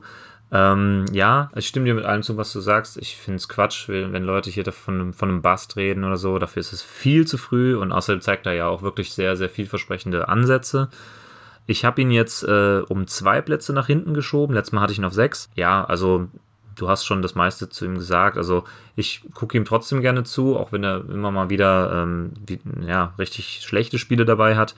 Ähm, ich glaube, er leidet so ein bisschen unter der Konstellation, neben Kevin Porter Jr. zu spielen. Und so ein bisschen ist nicht ganz klar, ja, wer ist jetzt der Fall. Primäre, wer ist der Sekundäre. Es ist mehr so ein Abwechseln in der Offense. Ähm, er, Im einen Angriff macht, er, macht Porter was, im anderen äh, Angriff darf dann Green. Äh, wenn er in einem besser funktionierenden Team spielen würde, würde das wahrscheinlich auch besser laufen. Da müssen allerdings viele junge Ballhändler erstmal durch, äh, siehe Darius Garland und Colin Sexton, die haben nebeneinander auch nicht so gut funktioniert in der Vergangenheit. Ich bin immer noch ähm, sehr optimistisch, was Jalen Greens Entwicklung angeht und ich glaube, er braucht einfach ein, zwei Jahre länger, als das manche anderen jungen Spieler brauchen. Er ist aber auch halt wirklich ein klassischer Ballhandling Guard und das sind ja die wenigsten anderen, die noch über ihm in der Liste stehen. Und deshalb. Ähm, ja, findest du? Weil ich sehe ihn eigentlich mehr wirklich als ein Shooting Guard, der also gar nicht so arg viel selber den Ball hat oder wenn dann vielleicht klare Aktionen machen sollte. Also da sehe ich ihn eher so wie so ein Anthony Edwards eigentlich, ne? Der, der ist eigentlich so ein Modellathlet der, mhm. und mit einem fantastischen ersten Schritt explosiv am Korb. Den sehe ich jetzt gar nicht als so einen, der so ultra viel den Ball haben sollte. Siehst du das bei ihm? Ich sehe das schon irgendwie bei ihm, ja. Also mhm. ähm, er zeigt es noch nicht auf dem Level natürlich. Er ist halt, wie gesagt, ein Rookie. Das hat ein Garland im ersten Jahr auch nicht gezeigt, finde ich. Oder äh, ja, diverse Beispiele von, von Guards, die das im ersten Jahr nicht so gezeigt haben. Ich traue ihm das auf jeden Fall zu. Also wenn ich, ich sag mal, zwischen, wer jetzt das höhere Ceiling hat, er oder Kevin Porter, sollte klar sein, dass es Green ist. Deswegen glaube ich auch, dass man Green mehr den Ball geben sollte als Porter. Aber ähm, ja, bei Edwards sehe ich einfach die Ballhandling-Skills. Ähm, also sie sind, was so das Slashing zum Korb und so weiter angeht, äh, und diese Explosivität sind sie schon vergleichbar, aber ich finde, äh, dass Anthony Edwards mehr noch der fast schon ein Wing ist, also, also ein groß, größerer Spieler ist, der mhm, auch den mhm. hat und Jalen Green ist schon sehr schlaksig auch. Und klar, er kann auch Shooting Guard spielen, wenn er ein guter Off-Ball-Spieler wird. Das kann man jetzt aus meiner Sicht noch nicht absehen, weil er eben, ja, aus meiner Sicht hat er auch noch das Recht dazu, der primäre Ballhändler zu sein, wenn in ein, zwei Jahren die Rockets an einem anderen Punkt sind und die haben einen besseren Ballhändler, dann muss er gucken, ob er nicht der Shooting Guard dieses Teams sein kann. Aber ähm, das weiß ich noch nicht, ist noch ein bisschen zu früh. Ich könnte mir vorstellen, dass er zum Point Guard sich entwickelt. Ja, auf jeden Fall. Sky ist mit Limit für ihn und ich finde es auch also absolut unmöglich jetzt da zu Beginn wurde er total gehypt und jetzt schlagen doch einige schon wieder drauf auf ihn. Also muss man mal die Kirche im Dorf lassen. Ne? Also er hat ja auch sehr groß getönt natürlich zu Beginn und vor der Saison, wollte gerne Nummer 1 Pick sein und so. Aber also da muss man auch mal die Kirche im Dorf sein lassen. Ist ein ganz junger Mann und der wird da auch noch reifen und der wird auf jeden Fall seinen Weg gehen. Ich finde den also eigentlich so von von der Art finde ich es gar nicht schlecht, mit ein bisschen Selbstvertrauen und so anzukommen und bisschen auf die Pauke zu hauen. Gefällt mir eigentlich ganz gut. Ja, auf jeden Fall. Ja, ich habe einen ganz ähnlichen Spieler äh, vorne dran, den habe ich jetzt auf 8. Äh, da habe ich nämlich den Jalen Sachs. Ne? Da ist er so ein bisschen, hau mal da in die ähnliche Kerbe rein. Äh, hast du den bei dir mit drin oder hast du den gar nicht? Ich finde es krass, dass du Jalen Sachs über Jalen Green hast, weil ich habe den äh, ziemlich abgestraft im Vergleich zum letzten Mal. Ist jetzt bei mir nur noch auf 13. Der ist um fünf Plätze gefallen bei mir. Oha. ja. Also ich bin, ich war vor dem, äh, vor dem Draft äh, doch recht optimistisch und ich habe so ein bisschen den, den, also ich bin ja, wie du weißt, nicht der allergrößte äh, Scout, was so College-Spieler angeht, sondern ich vertraue, lese mir dann möglichst viele Sachen an, lese Scouting-Berichte und so und Video-Essays, aber bei Sachs waren sich doch viele einig, dass er dann auf, auf vier eigentlich das höchste, äh, die höchste Upside hat und deswegen mhm, haben viele ja, gedacht, ja, die Raptors, die jetzt Kyle Lowry verloren haben, würde ja super passen. Die haben dann äh, darauf verzichtet und dann haben sich die Magic den geschnappt an 5. Ich bin ehrlich gesagt bisher ziemlich enttäuscht. Also ich bin bei, wie bei Green will ich jetzt nicht zu, zu schwer gleich draufhauen und, und zu sagen, der hat kein Potenzial, das hat er auf jeden Fall. Aber ähm, ich sehe bisher eigentlich nichts, was mir das Gefühl gibt, er hätte ein höherer Upside als Jalen Green. Also die Punktausbeute, die Rebounds, okay, sind ein bisschen besser, die Assists sind besser, ja. Äh, aber dafür ist die Ineffizienz so extrem schlecht. Also er hat immer noch nur noch ein Offensive Rating von 88. Also er nimmt viel zu viele Dreier dafür, dass er die so super schlecht trifft. Ähm, und das, obwohl er diese hohe Usage hat, mit der auch ein Jalen Green nicht, äh, ähm, die auch Jalen Green nicht vorweisen kann. Und äh, wie gesagt, auch ein True Shooting von 46,6 Prozent ist für mich katastrophal. Und wie gesagt, ich bin bei jungen Ballhändlern nicht so überkritisch, aber äh, ja, für die Top 10 hat es bei mir diesmal nicht geklappt. Ja, du hast ja in vielem recht, ne? Der sagst, da ist er ultra schwach gestartet, aber ich finde jetzt seit eigentlich seit diesem Jahr, also jetzt seit dem Januar, äh, ist der enorm verbessert. Und also vielleicht reagiere ich da ein bisschen zu stark. Der hat jetzt in der letzten Woche, wenn du mal guckst, in den letzten paar Spielen 17 Punkte, 7 Assists, 6 Rebounds, 2 Steals, hat mega krassen Dank gegen die Bulls rausgehauen, hat da DeMar Rosen was, glaube ich, da aufs Cover genommen und ja, er hat also äh, mehrfach hat er Double-Double gehabt, dann hat er also gegen die Lakers ziemlich aufgetrumpft, gegen die Hornets hat er am 14. Januar hat er fast ein Triple-Double gehabt. Ähm, er war ja auch verletzt, ne? er war ja am, am, am Daumen, er war verletzt und ist ja über einen Monat, anderthalb Monate ausgefallen, seit Dezember. Und seit er jetzt zurück ist, finde ich, spielt er richtig gut.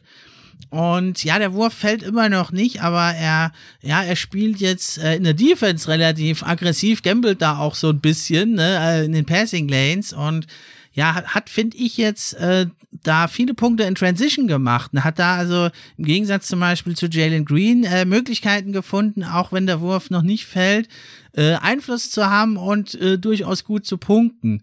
Ne, also von der Upside sehe ich die beide eigentlich identisch. Vielleicht Green sogar ein bisschen höher, aber das hat mir jetzt da in den letzten Wochen, seit, seit er wieder da ist, sehr, sehr gut gefallen bei Sachs. Und an sich, ich verfolge ihn ja schon länger, müsste irgendwann der Wurf auch mal auf NBA-Level fallen. Und dann ist er äh, durchaus bereit, dann noch Druck zu machen nach oben, glaube ich, im Ranking. Ja, also ähm, ein Punkt, den man schon damals im Scouting-Report aufgelesen hat, ist eben diese, diese wahnsinnige ähm, Fähigkeit in Transition. Das, das stimmt wohl. Das, das, ich habe nicht so viele Magic-Spiele gesehen dieses Jahr, das muss ich dazu sagen. Aber ähm, das scheint äh, sich auch auf das NBA-Level übertragen zu haben. Also das scheint er zu können. Äh, ich, äh, wenn er, wenn er den Wurf bringt und wenn er, ähm, also ich sag mal, er hat halt in, äh, in sechs Spielen weniger, hat er weitaus mehr äh, Turnover, als es halt äh, Jalen Green im gleichen Zeitraum hat. Mhm. Äh, er hat, er trifft nur 25% von der Dreierlinie. 24,8 sogar nur. Schwach, ja. ähm, 43% aus dem Zweierbereich und auch nur, also das ist jetzt nicht super schlecht, aber 76% Freiwurfquote ist jetzt auch nicht so überragend gut, ähm, gerade für einen kleinen Guard und deshalb äh, ist, erklärt sich eben auch diese wahnsinnige Ineffizienz. Und die Ansätze sind auf jeden Fall da, das, das glaube ich auch. Und ähm, wenn er das, wenn er die Effizienz in den Griff kriegt und den Wurf in den Griff kriegt, dann wird er auch sehr schnell, sehr stark klettern, weil ähm, ja, dieser, dieser Spielertyp ist ja wahnsinnig wertvoll in dieser Liga. Ne? Und wenn er gut werfen kann und wenn er dann irgendwann ein Pick-and-Roll-Game und so weiter entwickelt, ähm, dann, dann ist das ein wahnsinnig äh, verheißungsvoller Spieler. Aber weil ich das noch überhaupt nicht gesehen habe dieses Jahr, Heißt nicht, dass es nicht kommt, aber noch ist es nicht da bisher und deswegen habe ich ihn ein bisschen abgestraft. Ähm, wie gesagt, er ist jetzt nicht auch nicht, nicht nach unten durchgefallen, er ist jetzt auf 13 bei mir, ähm, aber ja, für die Top 10 hat es bei mir nicht gereicht. Ja, kann ich absolut verstehen, Chris. Und ja, ich glaube jetzt einfach, dass das aus den letzten Wochen, dass das der wahre Jalen Sachs Rookie jetzt ist und den Rest der Saison, was vorher war, das streiche ich einfach aus meinem Gedächtnis. Und ja, wer weiß, vielleicht ist er, kackt er nächste Woche wieder ab und fliegt wieder raus. Ich, ich nehme es jetzt einfach mal positiv und daher habe ich ihn so hoch. Ich kann das aber völlig verstehen, wenn man da nicht mitgeht. Ja, ich finde es auch eine gute Einstellung, wenn man so positiv denkt. Think positiv. Ja, auch ein Kate Cunningham hat ganz schwach gestartet und jetzt trumpft er auf. Da kommen wir ja aber gleich noch dazu. Ja, wen hast du dann? Wen hast du dann auf sieben? Ich habe auf sieben den gleichen Spieler, den ich auch beim letzten Mal Anfang Dezember äh, auf sieben hatte. Äh, Chris Duarte von den Pacers. Aha, den habe ich sogar auf Nummer sechs. Ja, was sagst du denn zu Chris Duarte zuletzt jetzt? Ja, also er hat ähm, jetzt immer mehr die Zügel in die Hand bekommen, weil natürlich bei den Pacers Malcolm Brockton länger ausgefallen ist äh, und generell die Pacers ja ziemlich äh, underwhelming, genau, ja. Äh, unter, unterwältigende Saison spielen und da dachte man sich wahrscheinlich, okay, das ist noch nett dann kann man ja auch den äh, jüngeren Spielern mal ein bisschen die Zügel in die Hand geben.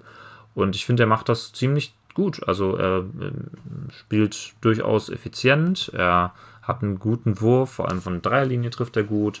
Er ist durchschnittlich effizient, hat ein ganz gutes True-Shooting von 53,9%. Ja, in alles in allem. Und auch kein schlechter Verteidiger. Also so ein bisschen, er kann alles, alles so ein bisschen, stimmt, beziehungsweise ja. alles kann er ziemlich gut. Und ähm, er hat jetzt nicht die höchste Abzeit, ist ja bekannt, dass er der älteste Rookie in der, in der Lottery war. Aber doch, ich glaube, da haben die Pacers keinen schlechten Pick mitgemacht. Ja, auf jeden Fall. Das mit dem Alter finde ich, ist meistens stimmt's zwar, aber es gibt auch Ausnahmen. Guck den Kyle Lowry an, der war noch bis 27, 28 der Journeyman, keiner wollte ihn haben und jetzt ist er Champion und mehrfacher All-Star und über jeden Zweifel erhaben und ja, warum sollte das nicht bei Chris Duarte auch so sein? Und er kommt ja schon richtig gut rein in die NBA. Also spektakulär fand ich jetzt das Spiel, das hast du ja bestimmt auch gesehen, gegen die Warriors, wo sie damit 121 zu 117 äh, auswärts sogar auch noch gewonnen haben. Ne? Da hast du ja drauf angespielt. Das war ja also schon spektakulär. Also 27 Punkte, 7 Rebounds, 3 Assists hat er da rausgehauen und also ist jetzt zwar nur ein Spiel, aber 62 Prozent aus dem Feld und 67 Prozent von Downtown, also ist natürlich ein Hammer, ne? Also war natürlich jetzt nur der Fall, weil da der Rest der Starter eigentlich verletzt war. Aber ich finde, es war mal so ein Eindruck, ja, wie eigentlich jetzt die Pacers-Offensive so aussehen könnte, wenn sie, ja, jetzt nicht, wenn jetzt nicht Duarte der Center ist, also der Offense, aber ja, wenn er eine größere Rolle hat, ne, weil die anderen waren ja alle raus und was mich da in dem Spiel wirklich überrascht hat, ist, dass wie leicht er da eigentlich zum Korb kam, ne? Also und das gegen die Warriors äh, starke Defense. Ne? Ist natürlich, wenn du so toll von draußen triffst, dann öffnet das Räume, aber trotzdem musst du erstmal auch gut äh, da so abschließen am Korb. Da muss ich sagen, das hat's mir wirklich sehr, sehr gut gefallen. Deswegen habe ich ihn sogar noch ein bisschen höher als du, habe ich ihn auf Platz 6 nämlich. Hm, ja, 6, ich finde, in der Rage hätte man ihn auch nehmen können. Man hätte auch easy mit meinem sechsten Platz tauschen können. Ähm, was du gerade noch sagtest, also der, ähm, der, der, das, der, ja, die Gefahr von draußen, die er ausstrahlt, eröffnet ihm die Wege zum Korb. Äh, er hat es halt echt geschafft, in kürzester Zeit sich diesen Ruf eines Lockdown, Knockdown-Shooters anzueignen und äh, Eddie ja. Johnson, ne, der Kommentator bei den Suns-Spielen, hat es äh, auf den Punkt gebracht. Er hat, als er dann im Suns-Spiel einen, ähm, als dann die Shotclock runterlief und er einen, ja, einen äh, Verzweiflungswurf fast vom Logo getroffen hat, hat er noch gesagt, This young man has unlimited range. Und das ist natürlich ein bisschen überzogen formuliert, aber äh, ja, also ich glaube, dass das wirklich ein Skill ist, mit dem man mal elitär werden kann in der Liga. Nee, muss ich sagen, also ich habe den auch ein bisschen unterschätzt. Ich hatte eigentlich gedacht, der ist eigentlich vor allem ein Spot-Up-Shooter und das war's. Ne, aber jetzt sieht man hier ein bisschen Handle ist da, ein bisschen Defense ist da, ein bisschen Zug zum Korb, also sehr, sehr gut und äh, ja, muss sagen, hab den ein bisschen unterschätzt. Ja, ich auch, auf jeden Fall. Ja, ich habe auf, ich habe also hinter ihm, dann habe ich noch auf Nummer 7 äh, auch einen meiner absoluten Lieblingsspieler, der Herb Jones. Hast du den überhaupt mit drin oder hat er es nicht geschafft diesmal? Er hat, er hat für mich den größten Sprung von allen Spielern gemacht, nachdem du ihn so in den Himmel gelobt hast nach dem letzten oh. Mal. Siehst du, ich höre dir nämlich wirklich zu. Der ist bei mir auf 6 gelandet. Also sogar noch vor Duarte. Ah ja, aber also auch da in der Range, ne? Also der hat ja jetzt äh, also Scoring auch nochmal wieder verbessert. Also echt finde ich so eine ganz tolle Geschichte der Herb Jones und der ist ja auch super sympathisch, haben wir ja schon auch gesagt. Ne? Mm, Scoring ist verbessert, Defense war sowieso schon gut. Er trifft, er trifft die Dreier erstaunlich gut. Ja, und er macht so ein bisschen von allem so, gerade und dann eben die Effizienz, also das Offensive Rating ist bei 116. Das ist unter meinen Top 15 Spielern wieder mal hinter Jock Landale ähm, der, der beste Wert unter allen Rookies. Der ist ja überall, der Typ. ja. Und ähm, ja, gut, die Usage Rate dagegen ist ja ähm, die niedrigste unter all den Rookies. Das heißt, er macht halt offensiv eigentlich sehr, sehr wenig, aber das, was er macht, macht er halt wahnsinnig effizient. Und das finde ich, ist auch, spricht jetzt nicht für die allergrößte Upside aus meiner Sicht, weil langläufig sagt man ja eher, ja, so Spielertypen wie Jalen mhm. Green, die sehr viel den Ball äh, werfen und dabei vielleicht nicht so ineffizient sind, die haben vielleicht die höhere, das höhere Ceiling als ein Spieler wie, äh, wie Jones, der eben wenig wirft und dafür ganz gut äh, oder sehr effizient. Aber ich finde, das ist ja jetzt hier kein Projection, wie gut wird mal die Karriere des Spielers sein, sondern es ist ja eine Bewertung, wie gut diese Rookie-Saison verläuft. Und ich finde, da ist er absolut gerechtfertigt auf Platz 6 bei mir oder bei dir auf 7 halt. Ne? Genau, ja. Und das ist auch einer, denke ich, der in ganz vielen Teams einfach äh, gut spielen würde, effizient wäre, auch durchaus in Playoff-Teams jetzt, glaube ich, schon eine gute Rolle spielen könnte und der da ja ein bisschen verschenkt ist, da wo er jetzt ist, eigentlich ehrlich gesagt. Und ja, so, ja, muss man ein bisschen gucken mit der Upside. Also ich bin da immer ein bisschen vorsichtig, erwarte es jetzt eigentlich nicht bei ihm, dass er, aber es ist halt ein harter Arbeiter und er wird sich in der Offseason halt an seinem Wurf arbeiten, wird sich ein paar Moves draufpacken, wird an seinen Schwächen arbeiten. Und ja, aktuell denke ich auch eher, dass er so die vielleicht mal die dritte Geige, der der drittbeste Spieler in einem guten Team sein kann, aber dann auch in einem richtig guten Team, mhm. finde ich. Ja, in einem richtigen Contender vielleicht sogar mal. Oder eben, wenn halt doch noch da so ein paar Dinge passieren bei ihm, dass er dann vielleicht sogar doch mal, also so der Zweitbeste, ne, so der Franchise-Player, da sehe ich ihn jetzt eigentlich nicht, da müssen wir uns schon sehr täuschen. Ja. Aber so die zweite, eher dann dritte bis vierte Geige, das können wir ihm durchaus zutrauen, in einem starken Team dann aber. Ja, das stimmt. Also ich glaube, mein Wunsch äh, wäre, dass er sich im nächsten Jahr sozusagen die Entwicklung von Lou Dort bei den, von den Thunder äh, nach, ja, sowas. nachahmt. So, ne? genau. Hatte ich auch im ja. Kopf jetzt, witzig. ja, ein, ein super starker Defender, der am Anfang erstmal mit dem Wurf gestruggelt hat und dann immer besser wurde, schon im Rookie-Jahr gesehen hat, dass er da Fortschritte macht. Ja, und Lou Dort ist jetzt ein, ein 16-Punkte-Scorer geworden. Also ist, mit harter Arbeit kann man viel wettmachen, auf jeden Fall. Unglaublich, ne? Als reiner Defender reingekommen und jetzt macht er da am Ball die tollsten Dinge und dreht die Pirouetten und tankt sich durch zum Korb. Schon fantastisch, ja. Okay, dann sind wir schon bei den Top 5 jetzt angelangt. Äh, jetzt haben wir relativ viel äh, Ab Abweichung gehabt. Jetzt schiebt sich's wahrscheinlich dann wieder zusammen. Die Top 5 haben wir, denke ich, dann wieder Giddy, Barnes, Wagner, Cunningham, Mobley äh, haben wir da drin, aber vielleicht auch wieder in unterschiedlicher Reihenfolge. Wer ist denn bei dir die 5?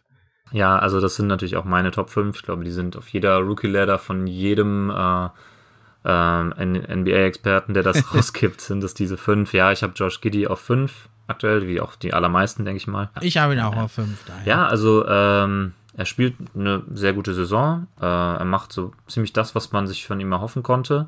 Er war ja jetzt, äh, er war der sechste Pick, genau. Ja, er macht 11,5 Punkte pro Spiel, 7, 7,5 Rebounds und ähm, über 6 Assists pro Spiel. Damit ist er ja auch führend unter den Rookies, äh, auch wenn da äh, Cunningham immer mehr aufholt, sage ich mal, in der Hinsicht. Besonders ähm, effizient ist er leider nicht. Also äh, das ist auch der Punkt, warum er ganz klar von den anderen Vieren quasi rausfällt. Ich habe sozusagen die anderen vier in einem ähnlichen Tier und Giddy ist schon deutlich drunter. Also ganz klar die fünf bei mir weil er hat nur ein 95er Offensivrating mhm. äh, bei 21,5% Usage und eben auch nur ein 46,3% True Shooting, was schon sehr, sehr schlecht ist. Also damit ist er ja der schlechteste unter den Top 15 bei mir, ja was das True Shooting angeht. Das ist schon ein bisschen schade. Ja, das macht mir auch da ein bisschen Sorgen. Ne? Das, das True Shooting, das liegt ja daran auch wahrscheinlich dann, dass die Freiwürfe, dass er da auch nur 65 Prozent trifft.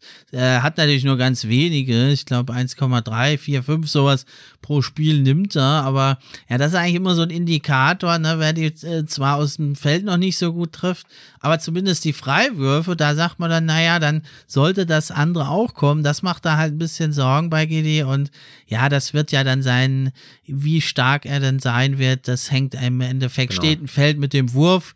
Alles andere bringt er eigentlich mit, hast du ja schon gesagt. Sehr vielseitiger, intelligenter Spieler, nicht der größte Athlet und der Wurf, das sind halt seine Baustellen. Und da wird es sehr, sehr spannend sein, äh, wie das weiter verläuft bei ihm. Ja, bin ich auch gespannt, genau. Der, der Swing-Skill, wenn man so nennen will, ist auf jeden Fall der Wurf bei ihm. Wenn er den drauf hat, dann ist es, ja, könnte es doch wirklich ein furchterregender Spieler werden, ne? Zumindest in der Offense. Defensiv, da macht er auch mit seinem IQ, äh, spielt er eine gute Rolle. Also ist für mich eine der positiven Überraschungen wirklich hier in dieser eh schon ja unglaublich starken Rookie-Klasse. Also eine der stärksten überhaupt, die ich kenne äh, muss man wirklich sagen. Und da dann da aus Australien, ja wirklich da sofort so einzuschlagen, ja in einem schwachen Team auch, das muss man erstmal nachmachen. Jawohl. Ja, dann wird es jetzt spannend. Äh, wen hast du denn auf Nummer 4? Ja, also ich musste sagen, ich äh, habe mich schwer getan und äh, ich hoffe, dass du mir jetzt nicht den Kopf dafür abreißt. Aber ich habe tatsächlich nein, Kate nein. Cunningham auf 4 und Franz Wagner auf 3. Oha, ja. okay. Es ist, ich fühle mich fast schon ein bisschen schlecht dabei, muss ich sagen. Also mir ist natürlich der wahnsinnige ähm, Aufschwung in Kates Leistung nicht entgangen. Also es fängt damit an, dass er 10 Spiele weniger, 11 Spiele weniger gemacht hat als Wagner. Er macht mhm. fast die gleiche Punktausbeute, ist aber jetzt knapp doch vorne in dieser Class mit 15,7 Punkten pro Spiel.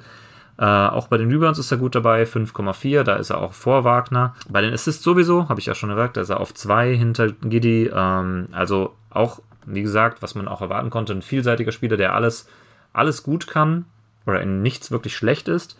Problem ist bei mir wieder einmal, und das habe ich dann, das war für mich jetzt der ausschlaggebende Punkt, ja, die Effizienz. Also ähm, hat nur ein 94er Offensivrating, hm, obwohl er also eine höhere Usage von, auch die höchste Usage bis, äh, bis äh, ja, Jalen Sachs tatsächlich, äh, die zweithöchste Usage äh, unter den Top 15 mit 25,9 und ja, das True Shooting ist auch nur, leider nur bei 50,8. Mir ist aber vollkommen bewusst, dass die Zahlen ja. alle seit Wochen äh, steil nach oben gehen.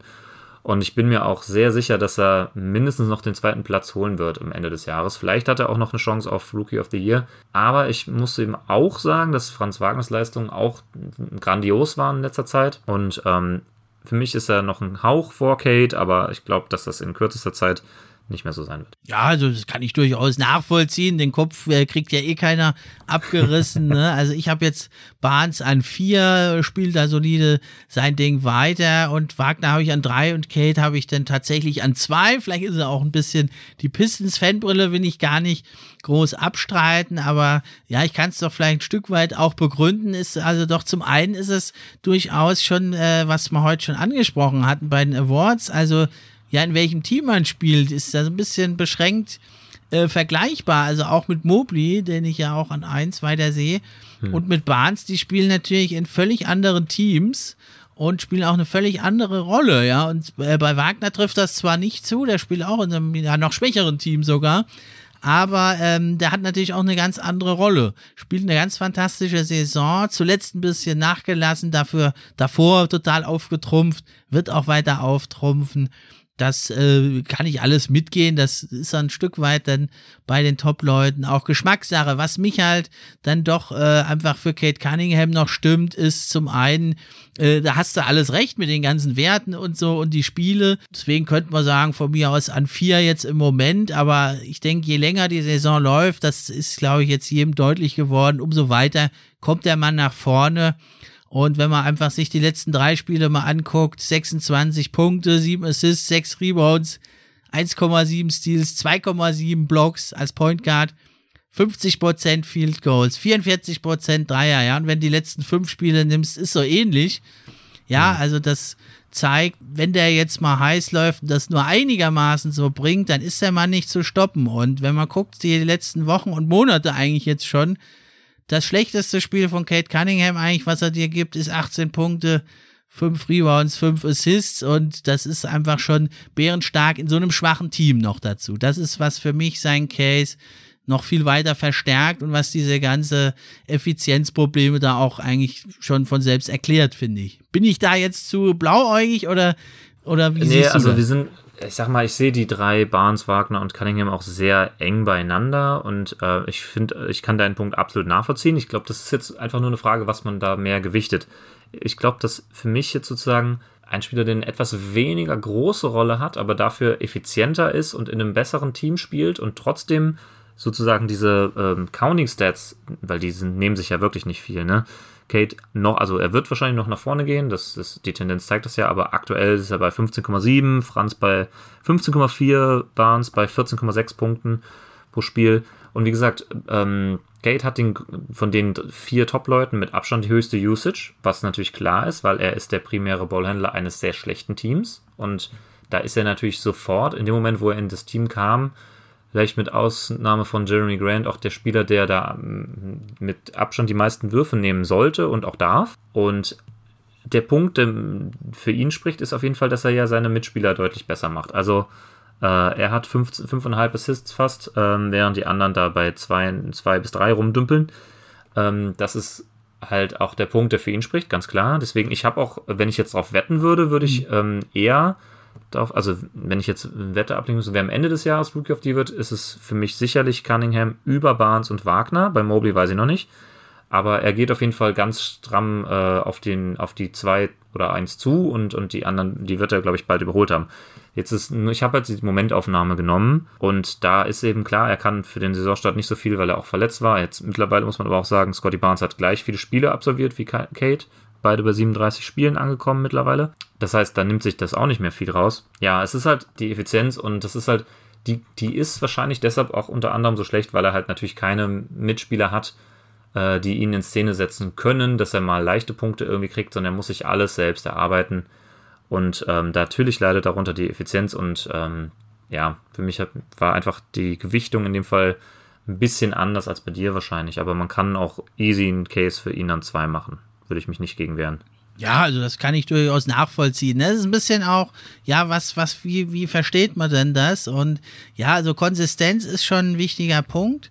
Ne? Aber wie gesagt, wenn du mal guckst, ab, De ab Dezember ist das schon äh, äußerst effizient. Und wie du es ja selber mhm. auch dann eben sagtest, ne, in einem äußerst schwachen Team, ne, die haben ja, also wie er verletzt war oder wie er dann erstmal ein bisschen schwacher zurückkam, der Kate, da hatten die eine historisch schlechte Offense, ja, mit um die 90 Punkte ja. nur und dann gleich 7, 8 Punkte hoch, ist also schon mal klar, ein Level erhöht der einfach, auch wenn es immer noch ein niedriges Level ist. Sie waren ein abgeschlagener Letzter im Offensive Rating, jetzt sind sie Vorletzter, ja, aber, äh, oder Drittletzter, ja, aber also er hebt das Team schon mal auf ein anderes Level, ne, und für mich ist also doch im Endeffekt der Rookie of the Year, da will ich doch sehen, wer, was ist das höchste Level, was der Spieler da zeigt? Natürlich möglichst oft, möglichst konstant, aber wer sind die Spieler, die eigentlich im Endeffekt dieses höchste Level haben? Mhm.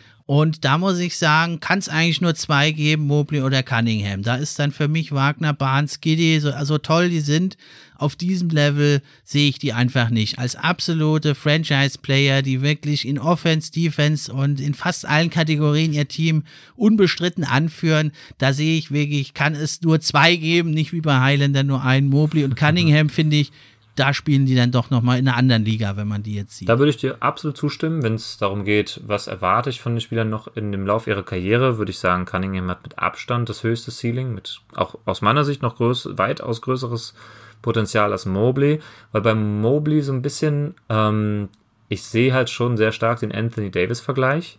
Ne? Wobei AD ja nochmal als Rookie noch offensiv der, quasi noch die größere äh, das größere Potenzial gezeigt hat, als es Mobley jetzt tut, wo er, der ja absolut nicht schlecht ist. Er macht 15 Punkte pro Spiel. Aber ich sehe, weiß noch nicht, ob ich bei Mobley glaube, dass er mal diese Self-Creation auf dem allerhöchsten Level machen kann. Er, defensiv ist er der absolute Gamechanger, ist klar, aber ob er ein echter Franchise-Spieler werden kann, was zum Beispiel Anthony Davis aus meiner Sicht jetzt eben nicht mehr ist. Also Franchise-Player, klar, von irgendeinem Team kann er der Franchise-Player sein, aber von einem guten Playoff-Team kann er das, glaube ich, nicht sein. Da ist er die einfach, ne, hat man ja schon ein paar Mal jetzt gehabt, die perfekte zweite Option hinter einem echten Superstar wie LeBron James.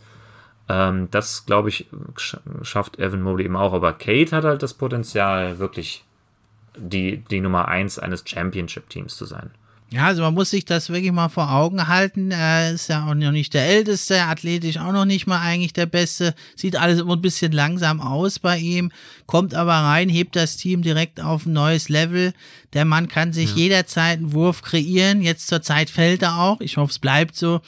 Aber muss man mal schauen. Der kann jederzeit seinen Mitspielern Würfe verschaffen. Die kreieren ja die sechst oder siebtmeisten Wide Open Shots, die Pistons überwiegend von Kate Cunningham, nur fallen sie halt nicht. Und ähm, er ist defensiv richtig stark. Das sind jetzt nicht nur diese Blocks, sondern also der ist clever, der kann switchen, der kann Druck auf den Ball ausüben. Ähm, die Rim Defense äh, ist jetzt statistisch noch nicht so gut, aber die wird auch noch besser werden.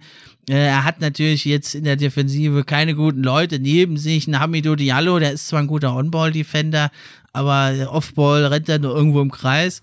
Ja, und ähm, dieses, dieses komplette Paket, und das ist auch, also wirklich, finde ich, äh, neben diesem ganzen Scoring, es ist einfach ein Floor General im klassischen Sinne. Das ist einer, der wirklich ja. mit seinen Mitspielern spricht, wo willst du den Ball haben, in welcher Höhe, wie willst du den haben? Der wirklich da, Diallo, äh, machen wir uns nichts vor, der hat noch nie irgendwo gut gespielt, der sieht ganz gut aus zurzeit, offensiv.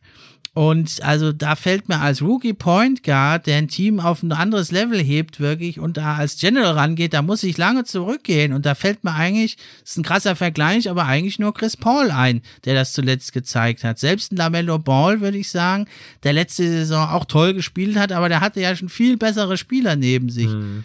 Ja, und da muss ich sagen, wirklich so ein Floor General, da sehe ich erstmal eigentlich jetzt äh, den Vergleich zu Chris Paul oder findest du das zu gewagt? Ja, also es ist natürlich jetzt ein bisschen, bisschen hängt ein bisschen davon ab, wie, wie hoch man das Potenzial wirklich sieht. Also ich könnte mir vorstellen, dass er da hinkommen kann. Ich sag mal so, er spielt eine ähnlich starke Rookie-Saison, äh, beziehungsweise er erinnert mich jetzt von seiner Spielweise, ja, das ist auch schlecht formuliert.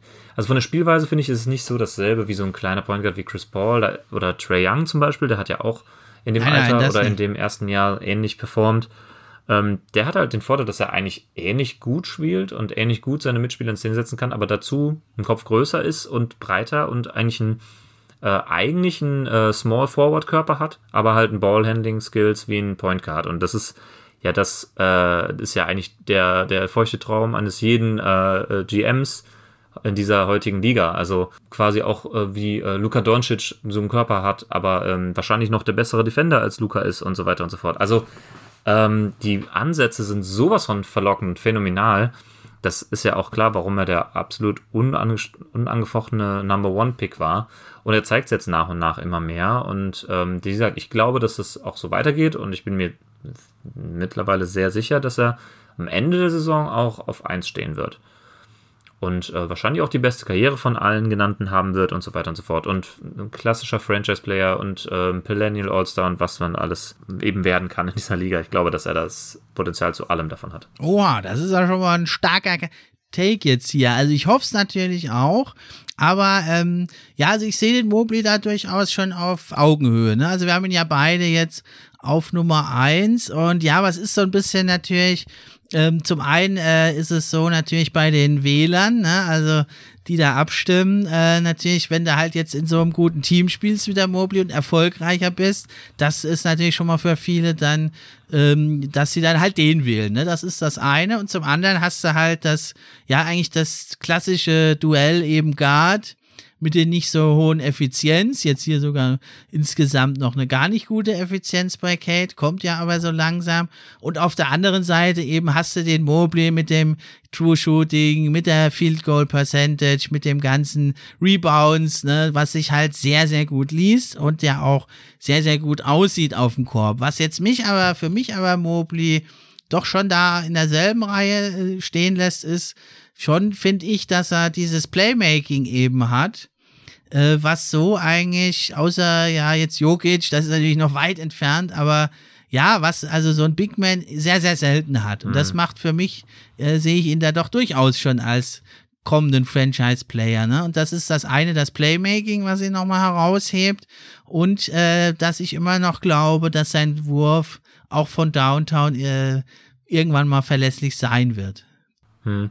Ja, kann durchaus sein. Also wenn er quasi äh, AD wird in der Defense mit äh, ein bisschen Ballhandling oder ein bisschen mehr Ballhandling, als es Anthony Davis hat und noch ein bisschen mehr Passing, dann ist er natürlich, dann ist er eine richtige, dann ist er eine echte Nummer 1 Option, ja, das stimmt. Also er hat jetzt im Januar hat er jetzt drei Assists pro Spiel. Ja, das klingt jetzt erstmal noch nicht so viel, aber es ist natürlich für einen Seven, Seven Footer äh, ist das schon einiges und da sind halt auch Pässe dabei, die man jetzt halt von so einem großen Spieler nicht nicht unbedingt erwartet. Ja, also äh, kreuz und quer zeigt eine gute Court Vision, gute Hände auch und hat also auch einen guten Druck dann hinterm Ball. Ne, ist ja oft ein Problem bei den Big Men, den Ball nicht so gut kontrollieren können und das ist wirklich schon toll. Äh, defensiv natürlich hat er mit Allen noch einen starken Mann neben sich, aber ja, was jetzt die Cavs da so stark macht in der Defense, das finde ich ist schon ist schon Mobley eben da mit seiner Switchability und dass er eben da so schnell und leichtfüßig unterwegs ist, äh, denke ich, ist vielleicht sogar noch einen Tacken weiter vorne könnte er irgendwann mal landen als Anthony Davis. Auch defensiv. Ja, kann, kann durchaus sein. Äh und wenn du halt schon als Rookie schon so stark bist, natürlich, dann äh, ist ja davon auszugehen, dass der jetzt nicht so bleibt. Ne? Also er wird sich auf jeden Fall verbessern. Die Frage ist halt, wie viel. Ja. Ja, das stimmt, klar. Also das ist ja noch ein bisschen zu sehr, äh, zu weit in der Zukunft, um das jetzt zu sagen. Das Potenzial haben die beiden das auf jeden sowieso. Fall, aber äh, ja, doch, also ich würde da zustimmen, dass äh, die beiden auf jeden Fall sowohl die aktuell also am Ende dieser Saison schon die beste Saison gespielt haben werden, als auch das höchste Potenzial von den fünf haben. Über wen wir jetzt aber fast noch gar nicht geredet haben, ist Scotty Barnes. Ich wollte ganz kurz noch mal einen Case für ihn machen, warum ich ihn auf zwei noch immer habe. Ähm, Wenn es okay ist, mache auch nur ganz kurz, aber ähm, weil wir haben jetzt über alle fünf geredet, aber um ihn noch gar nicht. Du hast ihn ja auf vier abgeschoben, ich habe ihn noch auf zwei. ähm, auch absolut nachvollziehbar, die sind wie gesagt nah beieinander. Ähm, ja, wie gesagt, also vom Scoring her äh, ist er von den Vieren jetzt äh, am niedrigsten bei 14,6 Punkten. Rebounds ist er auf 2, 7,8. Ähm, Assists hat er hinter Josh Gidey, Kate Cunningham und Jalen Sachs die viertmeisten in dieser Class bisher. Was ich erstaunlich finde für einen, äh, für einen so großen Wing. Also er ist jetzt nicht riesengroß, aber er ist halt ein ein guter Wing-Spieler, der halt auch die drei oder die vier spielen kann. Und ähm, er ist dazu eben, hat eben diese Effizienz, die die anderen nicht haben. Also er hat das ähm, hinter äh, Herb Jones, das zweithöchste Offensive, na, nicht ganz. Da hat noch jemand ein bisschen, na, wer ist das? Ah, Dosumnu hat tatsächlich noch ein höheres Offensive Rating, aber er kommt mit 112 schon sehr nah dran. Ähm, die Usage Rate ist halt das, was mich jetzt ein bisschen verwundert hat, dass die mittlerweile doch auf 18,8% nur abgefallen ist. Das lässt sich aber auch klar erklären. Er hatte am Anfang der Saison einen deutlich höheren Wert. Ähm, da hat aber auch zum Beispiel noch ein Pascal Siakam gefehlt. Ein OG Anunobi genau, hat auch viele Spiele verpasst. Mittlerweile hat er zum einen selber ein paar Spiele verpasst, aber er hat halt eben viel mehr auch mit der, ähm, mit der restlichen Starting Five zusammengespielt, mit der besten fünf, die es so gibt. Und da hat er natürlich dann, ja, ist er vom Ballhandling-Aufgaben her ganz klar nur noch die dritte, vierte Geige. Das ist irgendwie auch klar und deswegen gehen die Zahlen so ein bisschen runter. Bei Franz Wagner hat man ja einen umgekehrten Effekt eigentlich gesehen. Franz Wagner war am Anfang der Saison ein wenig ähm, lower, was die Usage Rate angeht und kriegt jetzt immer mehr den Ball in die Hand, weil man eben eben das Potenzial sieht. Da ist es aber auch so, dass er ja klar einer zu den, zu den sehr viel äh, besseren Spielern jetzt schon gehört bei den Magic. Und Scotty Barnes muss sich eben hinter, ein, hinter einem Siakam und einem Anunobi noch so ein bisschen einreihen. Und Van Vliet ist ja sowieso der primäre Ballhändler. Ähm, deswegen ist wieder diese Diskussion, ne? sehr effizienter, guter Spieler in einem starken Team ja. oder ähm, weniger effizienter, sehr guter Spieler in einem sehr schlechten Team. Äh, wie gesagt, ich habe ne, meine Präferenz lag jetzt eher dabei zu sagen, okay, Effizienz trotz der 14,5 Punkte pro Spiel. True Shooting ist übrigens bei 53,0% hatte ich noch gar nicht gesagt.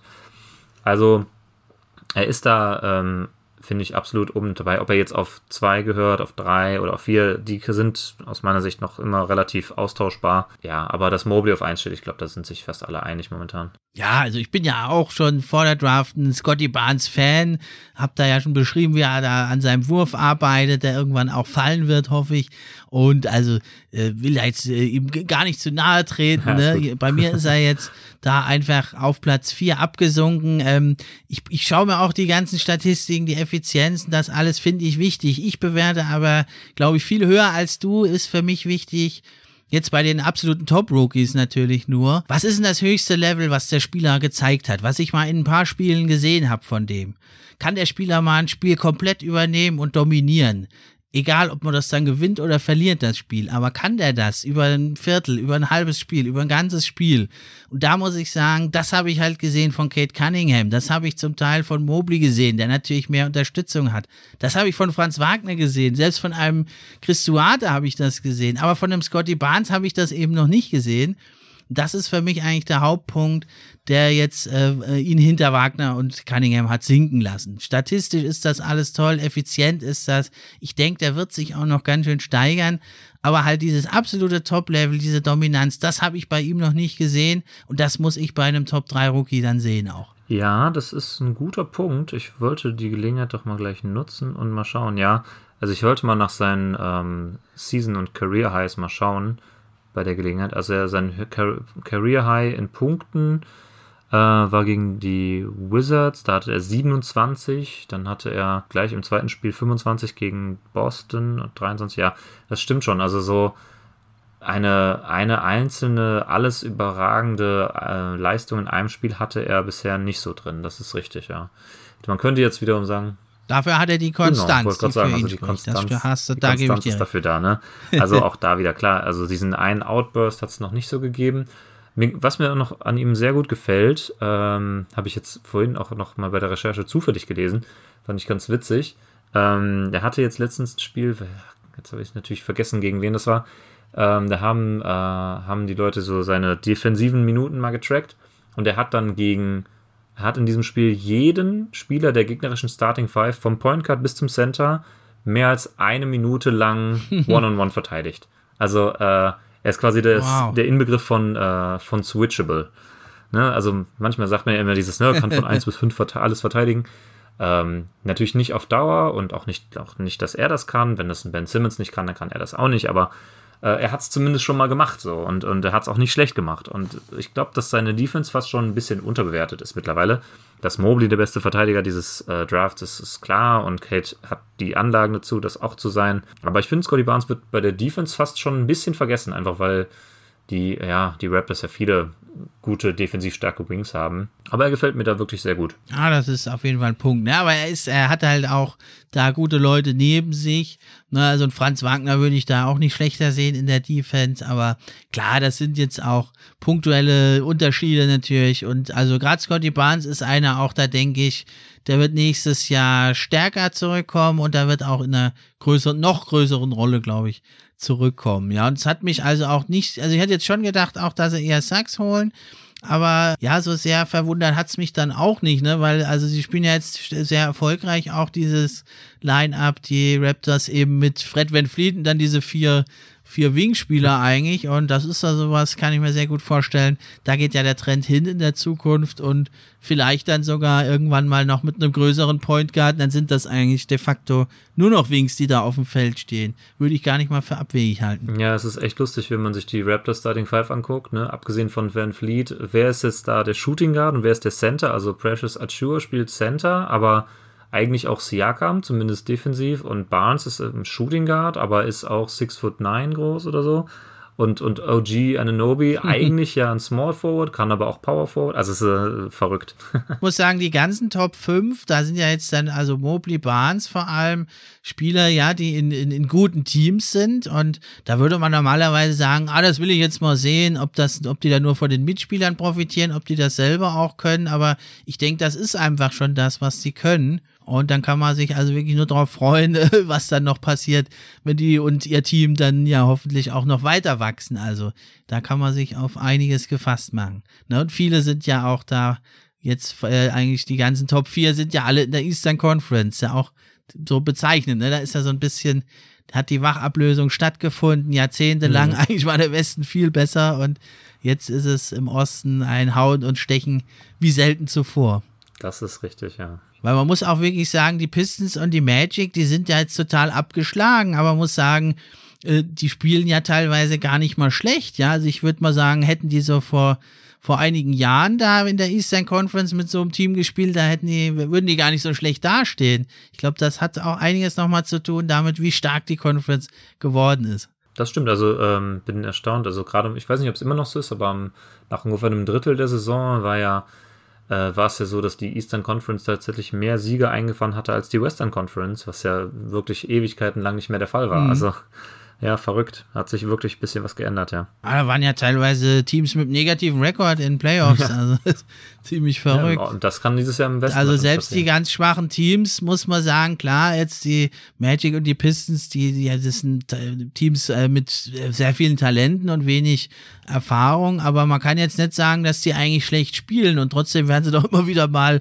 äh, hochgeschlagen, ja. Man kann aber nicht sagen, das sind so richtig miese, miese Teams, die nichts können oder die nicht motiviert sind. So ist es ja gar nicht, ne? Das ist schon ungewöhnlich. Ja, bin gespannt, wie es für die, äh, für diese Teams weitergeht. Ich sag mal, die, die Pistons haben jetzt ihren Franchise-Spieler der Zukunft schon gefunden. Die, bei dem Magic bin ich mir noch nicht so sicher. Also, Franz Wagner spielt eine hervorragende Rookie-Saison. Ich hoffe sehr, dass er das so weiter zeigen kann. Und dann könnte er vielleicht auch mal eine erste Option werden. Aber ähm, mir fehlt bei den Magic ja noch so ein bisschen das äh, High-End-Talent.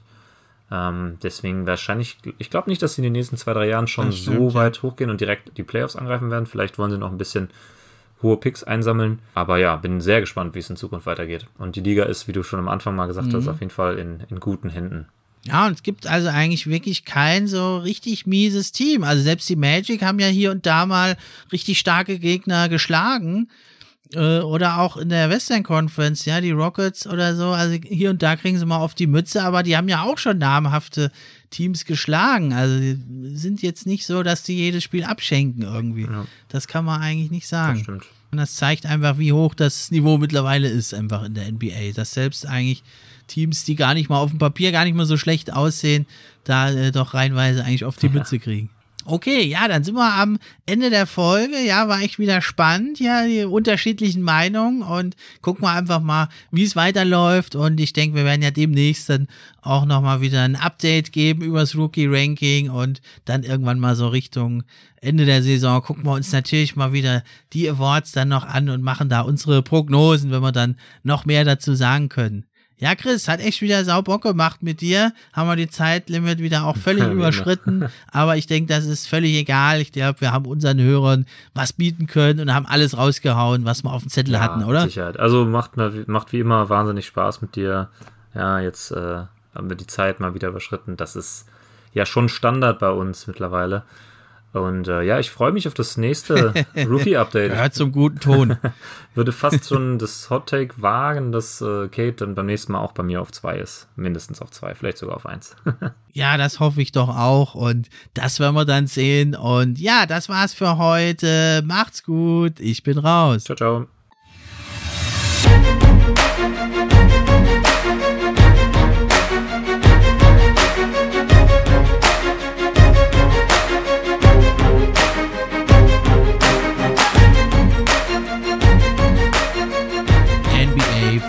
Podcast, der NBA Podcast für echte Fans von echten Fans gemacht.